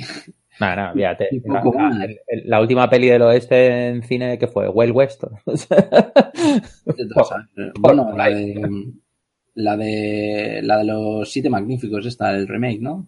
No sé, mira. Puede ser. Eh, Aymar, Aymar nos lo, nos lo sí, pondrá. creo, creo que creo que fue, que fue esa. A no ser que se me esté, se me esté escapando alguna que pues que no, no sea muy conocida. No sé, como género cinematográfico ya te digo que no. Sí, como, sí, como temática en general, pues yo creo que echa bastante para atrás, pero que venga aquí Rockstar, que te haga un juegazo y que lo convierta en superventas, aún con esta temática, yo creo que es bastante, es un logro con todas las de la ley, pero bueno, una cosa que solo podrían conseguir. Pero bueno, ya sabemos que Rockstar caga mierda y, es de oro, la mierda. O sea que es, es lo claro. Pero bueno, igualmente tampoco me extraña, ¿no? Porque hay eh, muchos títulos. Veo FIFA, veo NBA, veo veo el juego este de wrestling, el WWE, que, que bueno, que no que no, que, que, que, yo creo que nunca he tocado uno. Ojo, yo, yo uno sí que probé. Eh, con el EA Access creo que, creo que había alguno. No, porque son de, son de EA, ¿no? Los, no, o no. No, no tengo ni idea. No, lo sé. Sé que, sé que he probado alguno y, y bueno, sin más. Eh, hombre, es que yo ya peino unas canas, entonces mi, mi WWE estamos hablando de que es la de Hulk Hogan, el último guerrero y de Undertaker. A 2K, vale. Pues no sé por qué lo he probado yo.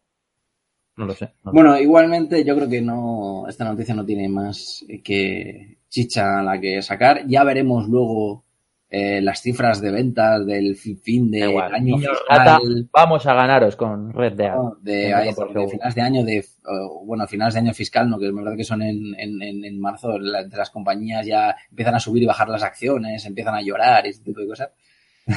Mira, yo, te voy a, yo te voy a dar mi, Vamos a hacer una porra aquí, tú, y yo, una pelotilla aquí con, el tema. Yo te digo que por lo menos va a triplicar en ventas Red Dead a, a Call of Duty. Por lo menos. Triplicar, Es decir mucho, ¿eh? Ya, ahí lo dejo. También tiene, una cosa en cuenta que nos lo ha comentado antes, creo que nos lo ha comentado antes Rulo eh, of the Record, antes de irse y es que este Call of Duty Black Ops 4 viene con un Battle Royale. Sí, Que eh, eso eh, se te puede llevar al mercado, ¿sabes? pero, pero al mismo mercado, niño rata claro, pero es el mercado masivo. El, ¿cuál, es el, videojuego ahora mismo más jugado del momento? Es el Fortnite. el puto Fornite y, lo mancos que somos nosotros al Fortnite. madre mía.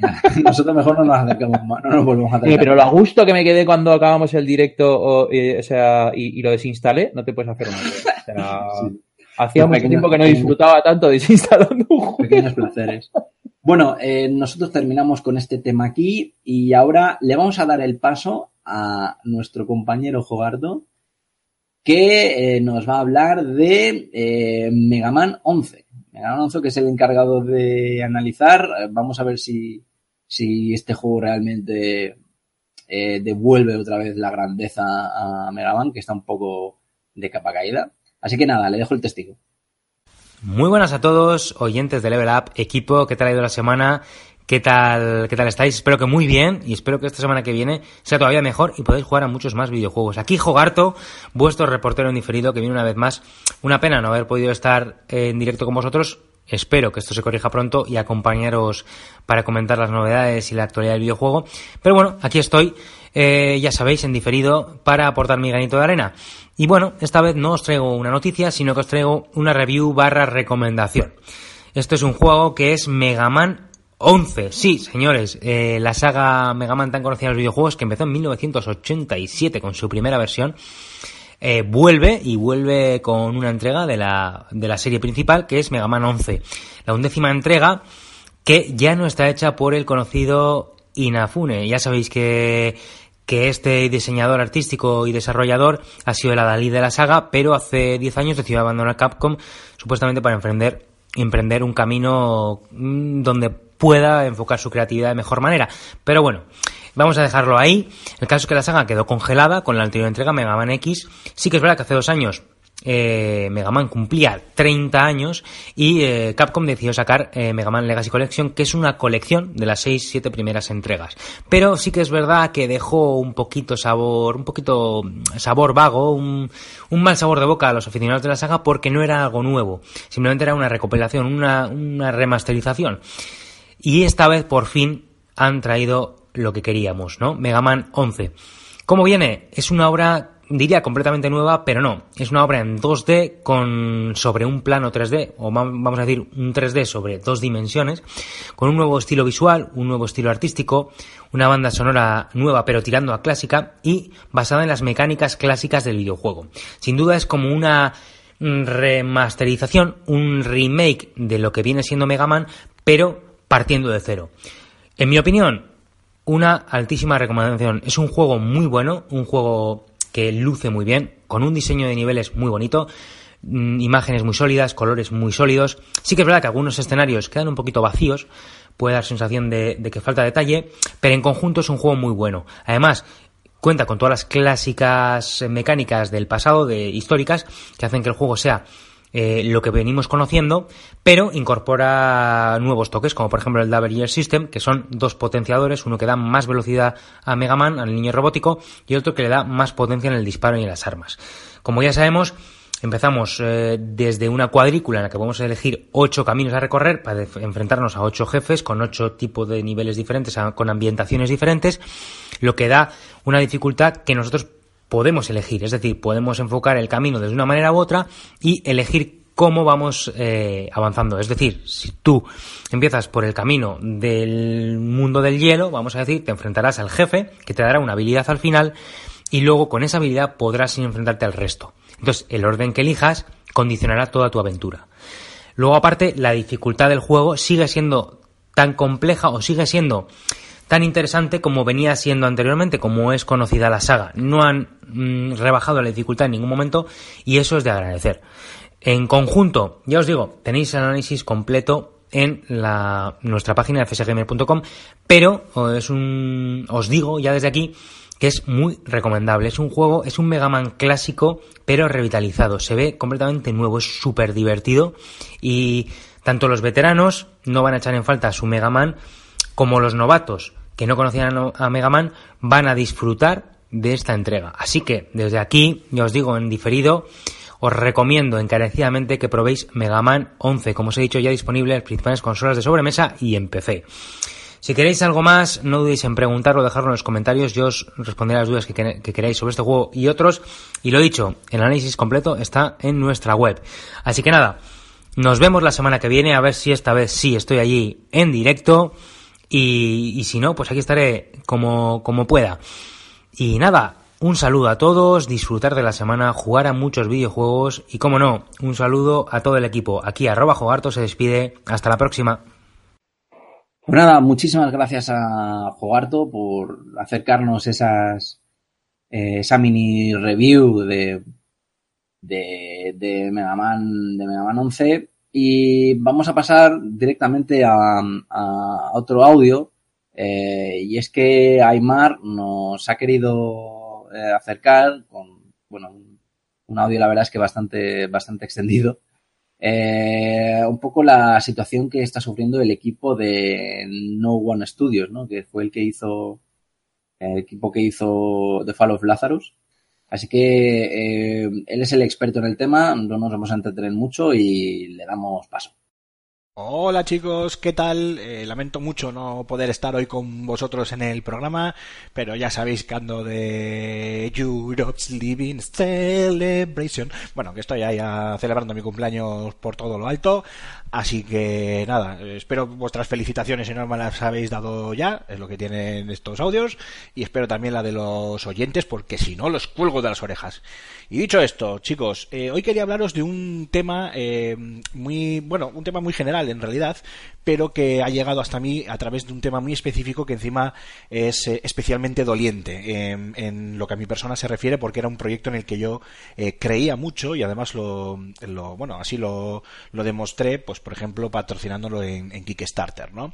en este caso, os estoy hablando del fracaso a nivel comercial del videojuego de Fall of Lazarus de los maños No One Studios y que a pesar de que ha pasado ya un año desde su lanzamiento os traigo hoy a colación por un texto que uno de los eh, miembros del equipo de, No One Studios, Jonathan Pratt, eh, ha, bueno, pues ha sacado a la luz eh, a través de un texto en Game Report llamado Esto no es otro postmortem.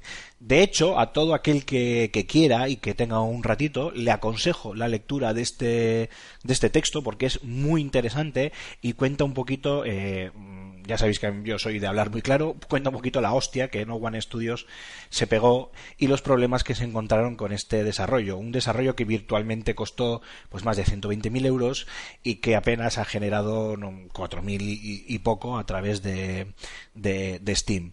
Eh, obviamente, pues a nivel de cifras es un, un, fracaso económico, pero que a nivel de experiencia sí que ha dado eh, muchos frutos.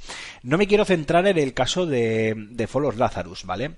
Eh, quiero hablar un poco, quiero aprovechar este caso y este ejemplo que repito, lo tenéis en, en gamereport.es, eh, el título del artículo de Jonathan Pratt es, eh, os repito, esto no es otro post-mortem eh, y es una lectura muy recomendable, aunque yo le voy a matizar un par de cosas si Jonathan me lo permite. Eh, pero más que nada no es por centrarme en el caso de, No One Studios, sino eh, por hablar un poco más de los de esas barreras ¿no? y de esos problemas que a veces se encuentran en los estudios indies. Y sé que este es un tema que está más bien pensado para el señor Antonio Santo, que para eso tiene Jaleo PR y para eso se mueve mucho más que yo en estos ambientes. Pero también, bueno, pues eh, eh, con los años y la experiencia acabamos conociendo la industria y sabemos un poquito por dónde van los, los tiros, ¿no? Eh, básicamente yo voy a hacer un recopilatorio muy, muy abrupto, muy rápido de los problemas típicos que se, que se encuentran. El primero de todos es el, eh, bueno, pues como, como bien sabéis, el tema de la creación de empresas y de la financiación en nuestro, en nuestro país. Ya no hablemos a la hora de financiar videojuegos. Eh, a la hora de crear empresas existen múltiples problemas, muchísimos. Si encima eh, te tienes que hacer autónomo, tema de cuotas y demás, son gastos fijos que los tienes desde el inicio, incluso con saldo ya a cero. O sea que podéis imaginaros. Y que gracias a Dios, pues con eh, con gente como, como, pues como Arturo Monedero dentro de Ivy, bueno, no vamos a personificar en Arturo, que parece que, que le idolatramos y es un buen amigo del programa, pero tampoco se trata de eso, ¿no? Pero quiero decir, como eh, hemos podido seguir en los últimos meses, pues eh, los chicos de la, gente, los profesionales de, de Ivy están intentando eh, mover y están moviendo eh, sendas ayudas para la creación del, del videojuego y bueno, todo esto se está llegando, se está llevando ya al, al Ministerio de Cultura y se están moviendo eh, un montón de bueno pues de temas y de reuniones y de bueno de informes etcétera etcétera y de ayudas en general para que los estudios eh, independientes para los estudios pequeñitos que quieran lanzar un proyecto eh, puedan eh, acceder a ayudas realmente no cuantiosas en cuanto a cantidad de dinero que pueda sacar un proyecto adelante, sino ayudas tangibles que realmente eh, valgan valga la redundancia, sirvan de ayuda real para esos, para esos estudios. Pero cuando No One Studios se lanzó a esta aventura, pues es verdad que este país todavía eh, andaba bastante atrasado en ese, en ese sentido y mucho más que le toca que le toca avanzar eh, que le toca avanzar y que, que tiene que continuar avanzando eh, más problemas que se suelen encontrar. En muchos casos, estos estudios nacen de estudiantes que todavía no han acabado sus respectivos, eh, sus respectivas carreras o estudios del tipo que fuere. Pueden ser formados por equipos muy grandes de personas, algo que de inicio, disculpad, es muy difícil de mantener y además se suelen tener eh, unas ínfulas muy grandes y esto no lo digo como una crítica es normal que cuando te sientas a cerrar una idea desde de este calibre pues te, te embargue ¿no? la, un poquito la euforia y probablemente intentes probablemente no en el 90% de los casos vas a intentar y vas a a, a, dejarte todo tu esfuerzo y tu empeño en abarcar un proyecto que para ti hoy por hoy es inabarcable. Es decir, falta de realismo a la hora de confrontar un proyecto. En el caso específico de No One Studios, si habéis jugado The Fallen Lazarus, es un título eh, que cuenta con el un, está licenciado con un Real Engine 4, eh, cuenta con unos eh, gráficos en algunas ocasiones en, durante el desarrollo pues que pretenden ser hiperrealistas o grandes gráficos 3D, sobre todo juegan impresionantemente bien durante todo el título con la iluminación, en algunos momentos incluso yo diría que de manera magistral. Eh, pero en otras partes eh, la, la, falta de paleta de colores y de un diseño artístico que realmente se haya trabajado más allá de implementar un motor 3D como el Unreal Engine que es capaz de hacer auténticas maravillas, pues se denota que no está, que falta y, y eso lastra también ¿no? la, experiencia de, de, juego. Pero en general es algo que yo creo que es eh, endémico ¿no? a esto de los, de los estudios indies que, que se lanzan a, proyectos que a proyectos demasiado grandes, ¿no? Proyectos que igual incluso apuntan hacia triple A y, y, claro, eso, bueno, pues no sé, si te lo hace la gente de, de Firewatch, de, de sí, de Firewatch, que ellos que además, mira, el propio Jonathan pone como ejemplo en, en su artículo, pues vale, bien, pero que lo intenten tres, cuatro amigos maños en su casa, y bueno, lo digo por ellos, pero puede ser aquí en Bilbao, puede ser en Madrid, puede ser en cualquier parte de la geografía española, porque al final estamos dentro de una burbuja y este es otro problema de estudios indie que por algún lado tiene que, tiene que estallar. Yo aquí sí que le cedería, o si pudiera virtualmente, le cedería la palabra a Antonio y él seguramente tendrá mucha más información y nos podría hablar mucho, mucho mejor. Pero es obvio que, que ahora mismo hay un boom en cuanto al desarrollo de, videojuegos. Esto está haciendo que, se creen empresas, eh, porque además pues existen ayudas para ello, ¿no? Gracias a Dios, eso es un paso adelante, como antes comentábamos. Eh, se creen empresas continuamente, entonces mm, cada día oímos de nuevos estudios indies con eh, nuevos desarrollos, algunos mejores, otros peores, unos más originales, otros más típicos, unos más humildes, otros más ambiciosos, pero ahí están y cada vez hay más, eh, son cientos y esta es una industria que, que como todas las industrias eh, pues acabará teniendo vida propia y se acabará auto autorregulando, no todo el mundo va a poder sobrevivir en, en una burbuja eh, como esta que es, que es gigantesca. Y hablando de burbujas, eh, otra es la de la formación. Eh, lo comentan en el, en el artículo y a mí me parece tremendamente interesante porque yo también, y seguro que vosotros también, queridos escuchantes y escuchantas, lo habéis oído más de, más de una vez. El, el, la forma, no lo habéis oído, no lo habéis visto más de una vez. Seguramente en Facebook, en redes sociales, hay cientos y cientos de eh, másters, eh, posgrados eh, y diferentes titulaciones de estudios que además para empezar ni siquiera deberían de llamarse de llamarse así dependiendo de qué requisitos pidan al alumno para, para estudiar desarrollo de, de, videojuegos, ¿no? Estos másters que te piden un pastizal, 4.000 euros, 7.000 euros, 10.000 euros, y que más allá de, de 4 o 5 que realmente pueden ser válidos incluso mejor presenciales que otra cosa, es decir, por ejemplo, lo que puedas, no sé, dar con UTAF, eh, aquí mismo en Bilbao con, con DigiPen, pero claro, estamos hablando de mucha pasta al año. DigiPen, pues no lo recuerdo, pero no sé si eran 10, 12 mil euros por curso, por año. O sea, es, es pasta. Pues eh, con la, jugando un poco con la idea, jugando un poco con los sueños de, de esta gente joven que, sueña, valga la redundancia de nuevo, eh, con, eh, lanzar su propio videojuego, pues hay mucha gente muy cara dura detrás de mucho máster que no sirve absolutamente nada, nada, que son auténticas porquerías, y os lo digo tal cual, auténticas porquerías, que lo que quieren es aprovecharse y al final eh, tienen a profesionales pues del sector de la informática así en subgéneris, o sea, gente que igual sabe de no sé, diseño gráfico, por ejemplo, pero que igual no han, no han puesto un pie en la industria en su puñetera vida, en su, en su puñetera vida, perdón.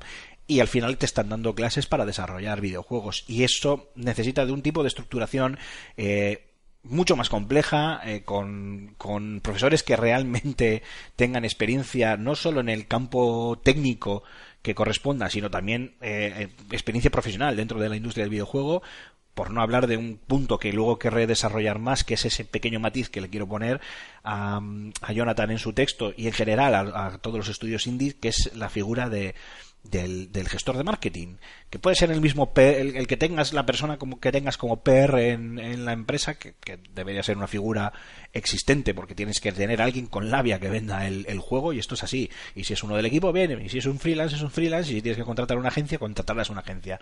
Pero esto es algo que, que que es necesario no se suele incluir, por ejemplo, ¿no? en este tipo de, de cursos y al final es, bueno, pues es, es un poquito es un poquito también una, una lacra, ¿no? Que esperemos que se pueda regular de alguna forma o que por lo menos aquellos estudios, aquellos másters, aquellos posgrados, aquellos, aquellas titulaciones que realmente merezcan la pena se puedan posicionar de forma clara, concisa, eh, por encima del resto de, de, la gran montaña de, de, morralla que tenemos ahora mismo en nuestro país y que lo único que, que, que quieren lo repito, es aprovecharse de los sueños de, gente joven que quiere lanzar su propio videojuego. Y hay que ser, hay que ser una persona de moral un poquito baja, por decirlo suavemente, para, para querer aprovecharse de, algo así, pero es el boom en el que estamos. Luego, bueno, Jonathan en su texto comenta un montón de un montón de problemas más. Eh, al final, pues un poquito también el tema que comentábamos de, hacerlo simple, de no liarte la manta a la cabeza, el tema de hasta dónde quieres llevar a, nivel técnico tu, tu videojuego. Eh, con quién te estás comparando, quiénes son tus referencias, eh, bueno, pues un poquito también el, problema que comentábamos, ¿no? Del, de, de la burbuja de lo, indie en este, en este país, en este país en esta industria en general, el monopolio de, Steam, que eso daría para un, un audio específicamente solo de, de ellos, pero eh, por finalizar ya esta chapa que os estoy soltando y devolverles ya la batuta a mis queridos compañeros que lo están haciendo, oye, cosa fetén, eh, yo quiero y esto me toca ya, por fin, me viene de formación profesional, que quede claro. Yo quiero lanzar un mensaje a todos los estudios indie, esto ya es una opinión, aquí no, no hay información, pero que creo que es algo realmente necesario y que lo veo cada día en ejemplos como lo que les ha pasado a No One Studios, como les ha pasado a otros muchos, muchísimos estudios indies de este país, algunos además buenos amigos y, y, oye, de los, y de los cuales me da mucha pena, pero eh, es muy importante que en, un proceso del desarrollo, no tiene que ser al principio, porque no, no, tendría mucha lógica, pero en un proceso del desarrollo, ya en una parte, mm, si no final, mínimo en una parte en la que ya el juego sea jugable. En el caso de Follow Lazarus, por ejemplo, sacaron The First Passenger, un, una especie de capítulo autoconclusivo que servía a modo de demo técnica y prólogo del, del juego, una idea muy buena para dar a conocer su, su proyecto. Sin esa demo yo no hubiera yo no hubiera entrado, por ejemplo, en Kickstarter a, patrocinarles. Eh, pues eh, lo dicho, ¿no? Igual al 75% del desarrollo en un momento dado, cuando ya tengas una demo técnica, cuando sepas que vas a presentar ya algo eh, tangible, tiene que entrar una figura de responsable de marketing, de marketing sobre todo digital. entiendo que estos desarrollos son tremendamente caros, que incluso el videojuego más sencillo eh, te va a llevar unos te, te, va a generar unos costes porque hay unas nóminas aunque sean virtuales porque luego no se paguen y no se cobren y demás como, como muy bien cuenta Jonathan Pratt en su en su artículo eh, pero se va a generar unos, unas nóminas, unos gastos. Eh, si ya te, montas una oficina, pues ni te quiero contar. Búscate una, incubadora, búscate una incubadora, que hoy por hoy es mejor. Y si lo puedes hacer en casa, casi que mejor. Que hoy por hoy, por, por a, distancia se puede hacer todo, ¿no? Por, iba a decir teleformación, pero no, no estamos hablando de formación, ¿no? Me refiero a todo de forma eh, automatizado, telegestionado, ¿no? Eh, que se puede hacer perfectamente eh, y con Skype, Hangout y demás te puedes organizar y se puede hacer, incluso, oye, pues se puede hacer reuniones en la casa del colega, que es mejor que, que todo eso. Pero es importante que del presupuesto que tengas, una, una parte, la que tú puedas, dentro de, tener cierta lógica y cierta cabeza, sobre todo dependiendo en qué mercados vayas a lanzar tu, tu videojuego, es eh, completamente necesario que exista esa figura, repito una vez más, del responsable de marketing digital, que puede ser mucho más. No hace, no hace falta que tengas un tío que se dedique solo al marketing digital. Puede ser el mismo, repito, el mismo PR de la empresa, el, el tío que, que va a vender el videojuego a todo Dios con su labia. Tiene que estar bien formado bien formado en marketing digital. He visto a gente hacer sus pinitos tocando, me lanza aquí una campaña de Facebook Ads, me lanza aquí una de Google AdWords. No, no, no, no es tan sencillo, ¿vale? Porque muchas de esas campañas pueden ser agujeros sin fondo que se tragan el dinero sin conseguir resultados. Necesitáis a alguien formado que sepa lo que hace. Si no os lo podéis permitir en nómina contratar un freelance o contratar una agencia, pedís presupuesto, que por pedir presupuesto, gracias a Dios, en este país, que yo sepa, todavía no se cobra, por lo menos para este tipo de cosas. Eh, y gastaros una parte del presupuesto, invertir una parte del presupuesto, una, una, buena parte, no una buena parte de todo el presupuesto, pero una cantidad lo suficientemente importante como para tener una repercusión. Pensar que a nivel de marketing, el marketing digital tiene un impacto cien mil veces mayor que el de radio, televisión, periódicos. O sea, podéis atacar directamente a vuestros nichos. Y mi última reflexión es esa, ¿no? Eh, que la falta de, visión, eh, igual de negocio, que se tiene cuando se crea un estudio indie, es un lastre que puede acabar, pues como ha acabado con, el, con The Fall Lazarus, que aunque no se comenta en el texto, yo lo añadiría, ¿no? Eh, es un juego que cuando se lanzó, pues más allá de los cuatro tweets de turno y alguna cosilla más que consiguieron, eh, tuvo muy poquita visibilidad.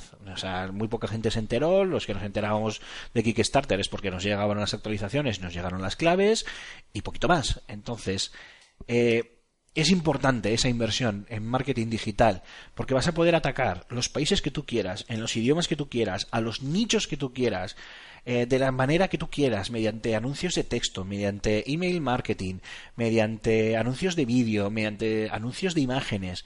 O sea, tienes unas eh, posibilidades, una caja de herramientas, una multiherramienta que si hoy por hoy mm, fuera la herramienta de MacGyver, este hombre mm, eyacularía de gusto, ¿sabéis? Eh, así que esa es un poco mi, recomendación dentro de lo que yo conozco en este campo. Hoy por hoy crear un estudio indie es algo tremendamente difícil, eh, acarrea un montón de problemas. Os recomiendo por enésima vez el texto de Jonathan Pratt en Game, Report, en Game Report, en Game Report, perdón. Eh, y además yo incluyo esta última reflexión.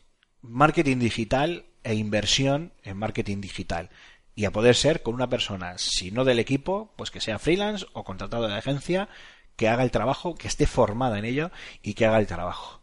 Para que vuestro juego, cuando vaya a ser lanzado, ya tenga una visibilidad notable y que la gente por lo menos sepa quiénes sois y sepa cuál es vuestro juego y cuál es vuestro producto. Y nada más chicos, ya no me enrollo más, que he soltado una chapa del copón de la baraja, así que por lo menos les he cubierto un cacho de programa a los compañeros, que no se quejen, que se habrán ido a tomar una cerveza, al baño, lo habrán vuelto, a que siga Aymar soltando la chapa. Así que nada, chicos, oye, muchísimas gracias por dejarme participar con este peñazo, lo estáis haciendo muy bien, así me gusta. Mark, por favor, recuerda el número de teléfono de contacto del WhatsApp, que siempre se te olvida, ¿eh? Acuérdate. Y nada, un saludo, nos escuchamos la semana que viene. Adiós a todos. Pues nada, muchísimas gracias, Aymar, por dejarnos ese. tus pequeñas opiniones, tus pequeñas y humildes opiniones acerca de, La verdad es que es un tema. Bueno, son, son, son ese tipo de temas que suelen ir bastante de tapadillo, ¿no? En la industria, que a nosotros nos gusta bien eh, rescatar.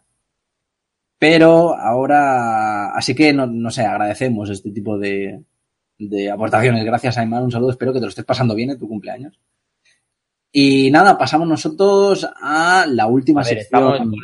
te tengo que interrumpir, lo siento, Amar. Sí, sí, sí, en esta distopia, ¿cómo es? De, ¿Cómo dice Antonio? me encanta cómo lo dice Antonio. En esta distopia de. de eh, estamos grabando hoy, pero lo iréis mañana, pero cuando. Distopia espacio-temporal, ¿no? eso, no, me, no me salía. El cumpleaños de Aymar fue ayer para cuando los oyentes escuchen esto fue antes de ayer. ¿eh? Entonces, Yo creo que. No está celebrando su cumpleaños hoy, lo celebró ayer. Oye, con, este, con, estas, con, estas, historias que tenemos nosotros, eh, yo creo que los de, de, Big Bang Theory rellenan un capítulo. ¿eh? Sí, sí, seguro. Es más, algún día harán un capítulo en a nosotros. Hablando, hablándole a la gente en el futuro. En el multiverso y, y en Flash te van a meter otro también. con el multiverso. Ya está, ya está, dale, dale. Entramos, entramos en, la, en mi sección favorita, que es la sección, la sección del oyente, eh, sección en la que, bueno, pues, pues damos un poquito de, de, voz, porque parece ser que, eh, ya lo comentaba antes Alfonso the Record, que el programa crece eh, en escuchas, así que nosotros agradecemos cualquier tipo de, de participación que, que, que, podáis, que podáis aportar y para eso tenéis, eh, aparte de la caja de comentarios de iVox, tenéis el, ese maravilloso WhatsApp, que es el 635 14 43 66. Repito, 635 14 43 66. En el cual... de hora y media de programa lo aumentamos ahora también, está bien. Sí, sí, bueno, es que ya se ha convertido en costumbre. Se de dejarlo al final. Pues era por eso que ya no, ya no, no, no nos llegan tantos audios.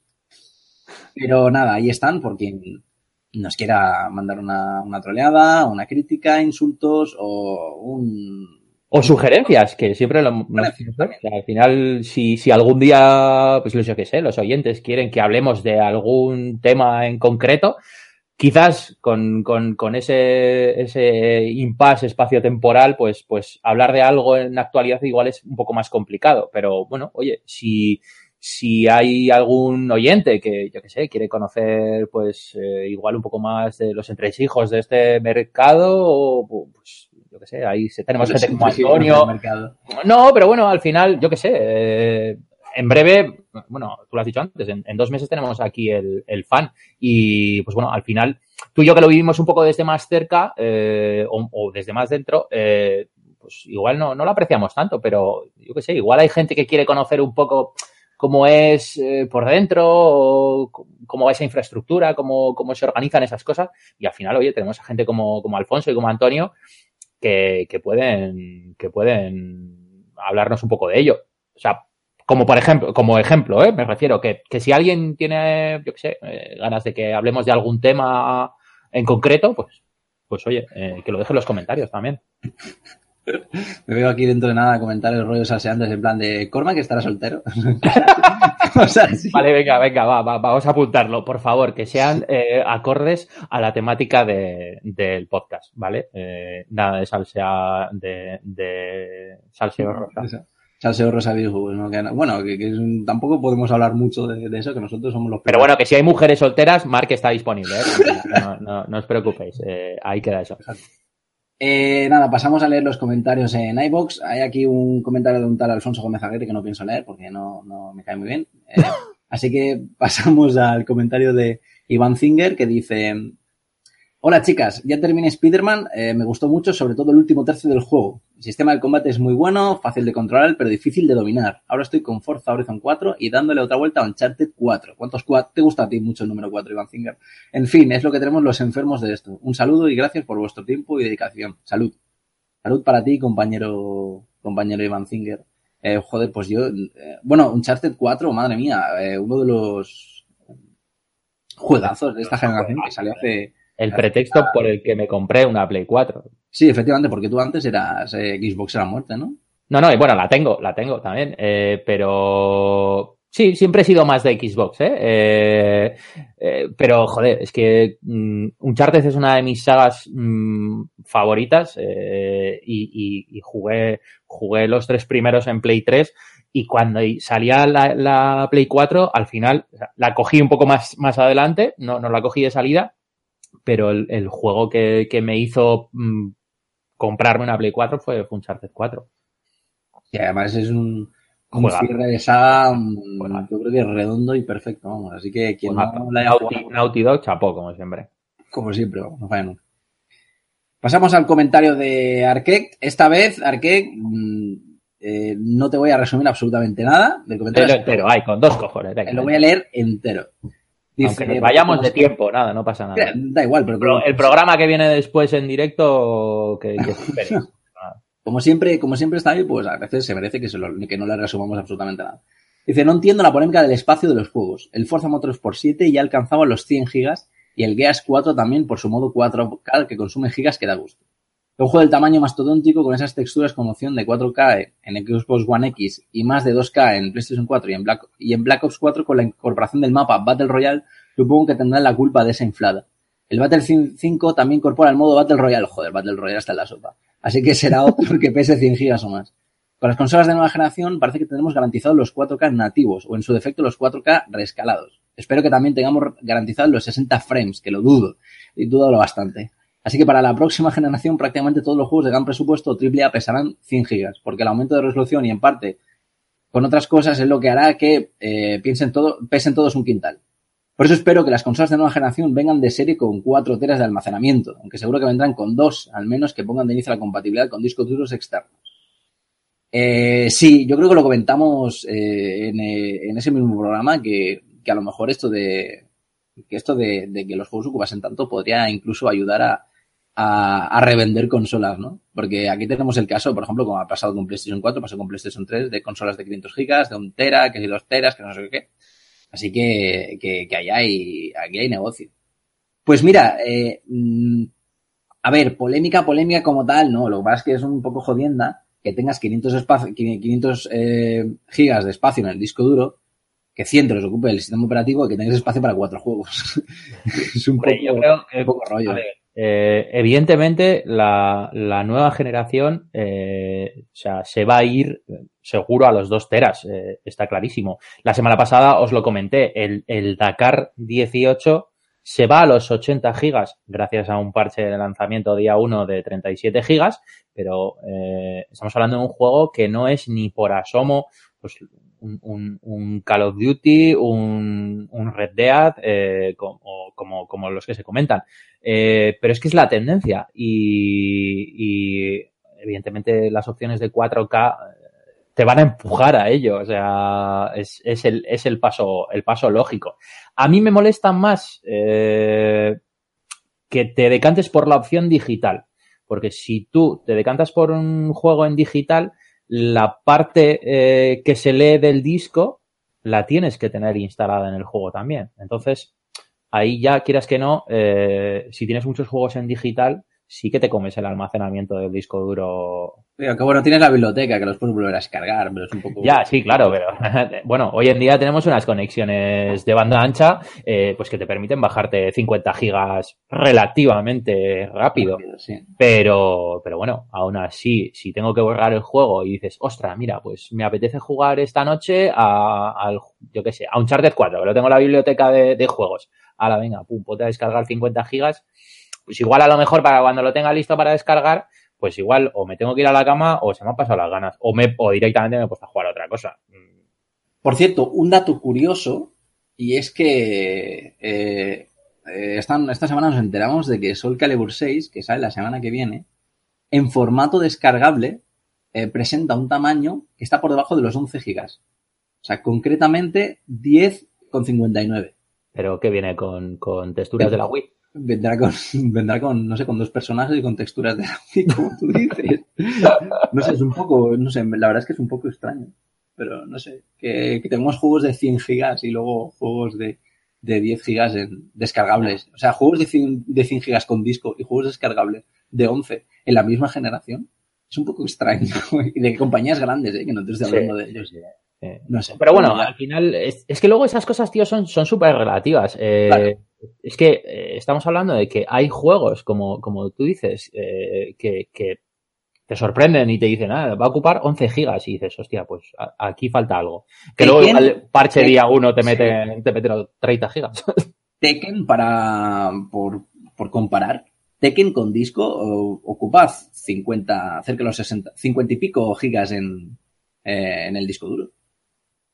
O sea, no ser que diga, vale, eh, 11 gigas el juego al principio, pero luego en lo que tú dices, el primer día te, cuelan un parche de 30 o de 40. Entonces ya lo a ver, es que a mí, a mí esto de los parches día 1 o, me, me tocan mucho las narices. No por la descarga en sí, ni mucho menos. Eh, a ver, si yo, me corjo, si yo me compro un juego en físico, yo entiendo que tú le vayas dando vida a ese juego en, eh, durante, durante su vida, valga la redundancia, eh, como por ejemplo GTA tú me sacas GTA V y luego para mantenérmelo online o incluso eh, si hubiesen querido prorrogar la campaña, pues me vayas sacando pues los míticos pases de temporada o, o contenido adicional eh, para darle vida al juego.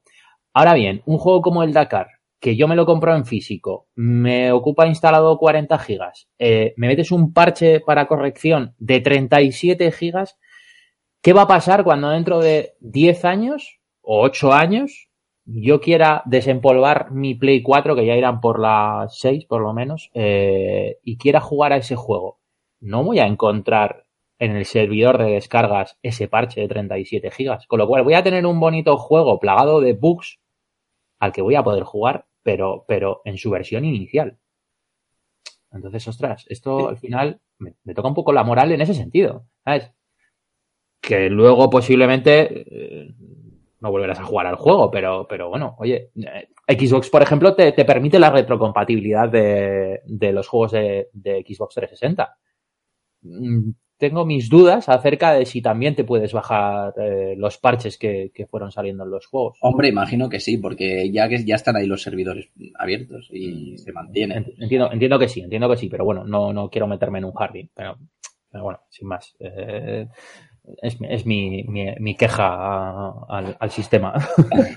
vale, pues no tenemos más comentarios, lo que hemos dicho, os animamos voy, a... voy a darle, voy a darle un apunte a Arquette, es, es algo que no, que no has leído, ¿vale? Que es la, que es la postdata. Eh... Ah, sí, no, no le he leído a posta. No, sí, sí, pero... sí, pero bueno, ni o sea, de hecho el comentario de Alfonso va, va en alusión a ello, pero bueno, eh, yo sí que quiero que, que, quede constancia también para, para el resto de nuestros oyentes. Eh, nos metemos un poco con Arquette y sus tochazos, porque ciertamente son tochazos pero a ver, que no, quepa, que no es quepa ni la menor duda de que los comentarios se leen siempre. Eh, Mark, que al final es un poco el encargado de, de esta sección, pues, pues hace un resumen y, y, comentamos quizás pues, pues lo más, lo más reseñable. Eh, pero bueno, eh, se agradece infinito que los oyentes, que, que vosotros, bueno, nos dejéis vuestros comentarios, vuestras dudas, vuestras chorradas, lo que sea. O sea, al final eh, siempre lo hemos En tres líneas, ocupen 50. Este ¿eh? programa, sin vosotros, no, no tendría sentido. O sea, seríamos aquí cuatro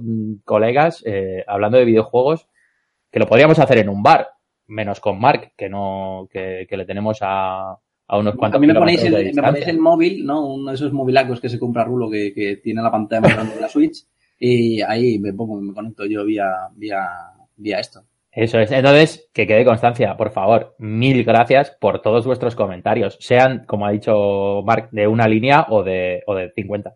No os preocupéis. Bueno, pues después de este enorme agradecimiento, eh, recordaros, eh, eh, un agradecimiento nivel Arquex. Ahora las cosas las vamos a medir en, en, en Arquex. Un Arquex, dos Arquex. Es una unidad de medida nueva. Una unidad de medida universal de podcasting. Eh, os recuerdo las formas de contacto. Antes que nada, volver a recordar el teléfono 635 14 43 66, 635 14 43 66. Como ya he dicho antes, nos podéis encontrar en, en, en iBox buscando, buscarnos por el nombre de Level Up. Eh, también podéis pasar a visitarnos en la web, en fsgamer.com, que estamos dentro del correo. En Twitter estamos como arroba revista FSGamer, en Facebook como FSGamer, en YouTube como FSGamer y también tenemos un canal de, de Telegram, de, del cual yo, ahora que no nos sigue nadie, yo no he entrado nunca al canal de Telegram, ¿vale?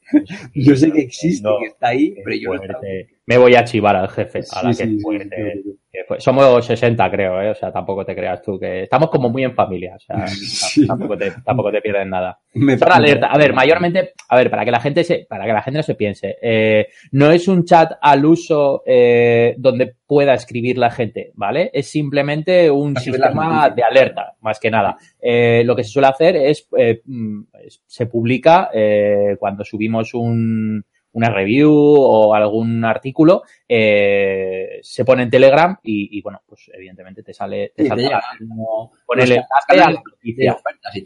No, no es, no es, no es un chat al uso, ¿vale? O sea, no, no estamos allí, yo qué sé, escribiendo chuminadas, mandando, mandando fotitos y, y cosas de esas. O sea, no puede escribir la, la gente, vamos que lo podríamos lo podríamos pensar ¿eh? montar un sería una opción sí sí sí sería un sería grupo de WhatsApp en la que bueno claro, pues, que entre quien quiera y, Telegram y, yo entiendo que el Telegram sí. sería mejor por, por la opción de que no tienes que compartir te, el, los, los números de teléfono de la gente y la privacidad estaría estaría un poco más. Pero mira, oye, pues ahí lo dejamos. Eh, ponérnoslo en los comentarios. Eh, ¿Os apetecería tener un, un grupo de Telegram donde donde oye, se pueda hablar y, y, pues podáis poneros en contacto los unos con los otros, no, nos podáis preguntar incluso de cara a los directos, pues, pues dudas eh, o, o, comentarios eh, en, en, en, directo o de, de, acerca de lo que estamos hablando, sería, sería una opción, oye. Eh, mirarlo a ver. plantear, sí, sí, lo podemos plantear. Esto cuando, cuando Aymar, por ejemplo, está un poco más disponible, que es el de los directos y el que tiene todo, todo el, todo ahí, todo el, todos los aparatos montados. Eso uh -huh. podríamos, podríamos mirarlo. Por cierto, hablando, ahora que has dicho lo de los directos, eh, nos lo comentó Aymar, eh, recordar que tuvimos un ganador de, de un oyente eh, que iba a hacer un programa con nosotros en directo. No nos hemos olvidado, ¿vale? Lo que pasa es que, evidentemente, nos ha pillado el verano de por medio. Eh, al final, como sabéis, muchas veces el encaje de bolillos que nosotros hacemos para, para hacer el programa, pues a veces sale, a veces no sale. Hay alguna semana que no se ha podido grabar. Eh, entonces, pues bueno, no nos hemos olvidado, eso está ahí, se hará. Pero, eh, como acaba de decir Mark, eh, el tema de los directos se ocupa Aymar, entonces, pues bueno, eh, actualmente Aymar tiene la agenda un poco complicada, entonces cuando podamos programar con una pequeña antelación eh, un directo para poder avisar a, a, la persona que ganó, que ganó ese, ese, ese premio, ¿vale? De grabar con nosotros. Es que de venderlo como premio, grabar un podcast sí, con nosotros, es que me parece. como castigo. Por, por eso es, eso es. Pero bueno, que, que está ahí, ¿vale? Que, que, que no vendemos, no queremos vender humo en el sentido de que, oye, que, que prometisteis esto y no lo habéis cumplido. Lo sabemos, está ahí, se hará, no os preocupéis. No sabemos si el mes que viene o para el 2020, pero oye. Haremos cuando algún año saca juego. Eso es. pues nada, pasamos, mira, paso los twitters personales y ya te despido. Venga, arroba Aymar barbaja Ciclín, arroba Alfonso Gómez AG, arroba Antonio Santo, arroba Bau barbaja Er, arroba Cormac barbaja 91, arroba Trurulius, arroba Gambo 23 y arroba Jogart. Nada, pues te despido, Julen. Eh, yo imagino que no volverás al programa en un, en un tiempecito. Mm, Bueno, creo que va a ser eh, menos tiempo del que os pensáis, la verdad. Eh, al final creo que mm, con mala suerte, entre comillas, porque es mi, vida laboral, solo va a ser un programa lo que voy a faltar a priori, ¿vale? Porque bueno, eh, luego igual, pues, lo que sé, me puede que me prorroguen o, o lo que sea, no, no, no lo estoy, no estoy seguro, va, va a ir un poco en función de, de, de, la evolución que vaya habiendo en el, en el trabajo. Pero bueno, oye, que si es alguno más, yo en las sombras os escucho, eso, eso que no es quepa duda. Y, y bueno, por lo menos dejaré mi, mi tanteo en un 4, en 4-0, hay cuatro programas seguidos, que oye, tampoco está tan mal. y nada, oye, un placer, Marco, como siempre, tío. Eh, a ver si, a ver si puedo volver prontito aquí. Pues nada, no me guardo esa promesa eh, agridulce. y nada, ya despido al programa. Un placer haber estado aquí una semana más como, como la constante. Y nada, nos veremos la semana que viene y la siguiente, y la siguiente, y la siguiente con más contenido que nunca, pero mejor no, porque es imposible. Hasta la semana que viene. ¿Y jugar al top spin? Ostras, esa tenemos que rescatarla, tío. Esa y los chistes malos míos.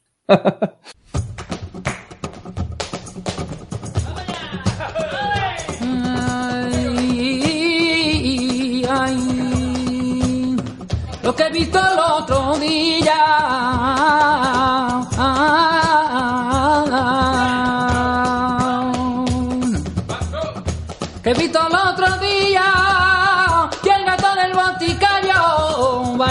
Por bulería y el gato del boticayo bailando por bulería.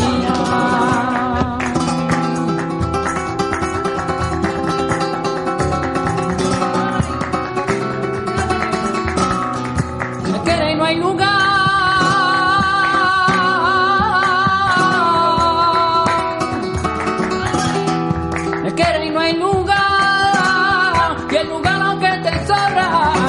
Falta la voluntad. Y el lugar aunque te sobra, te falta la voluntad. Ahí lo tienes todo, prima, lo tienes todo. Buena persona,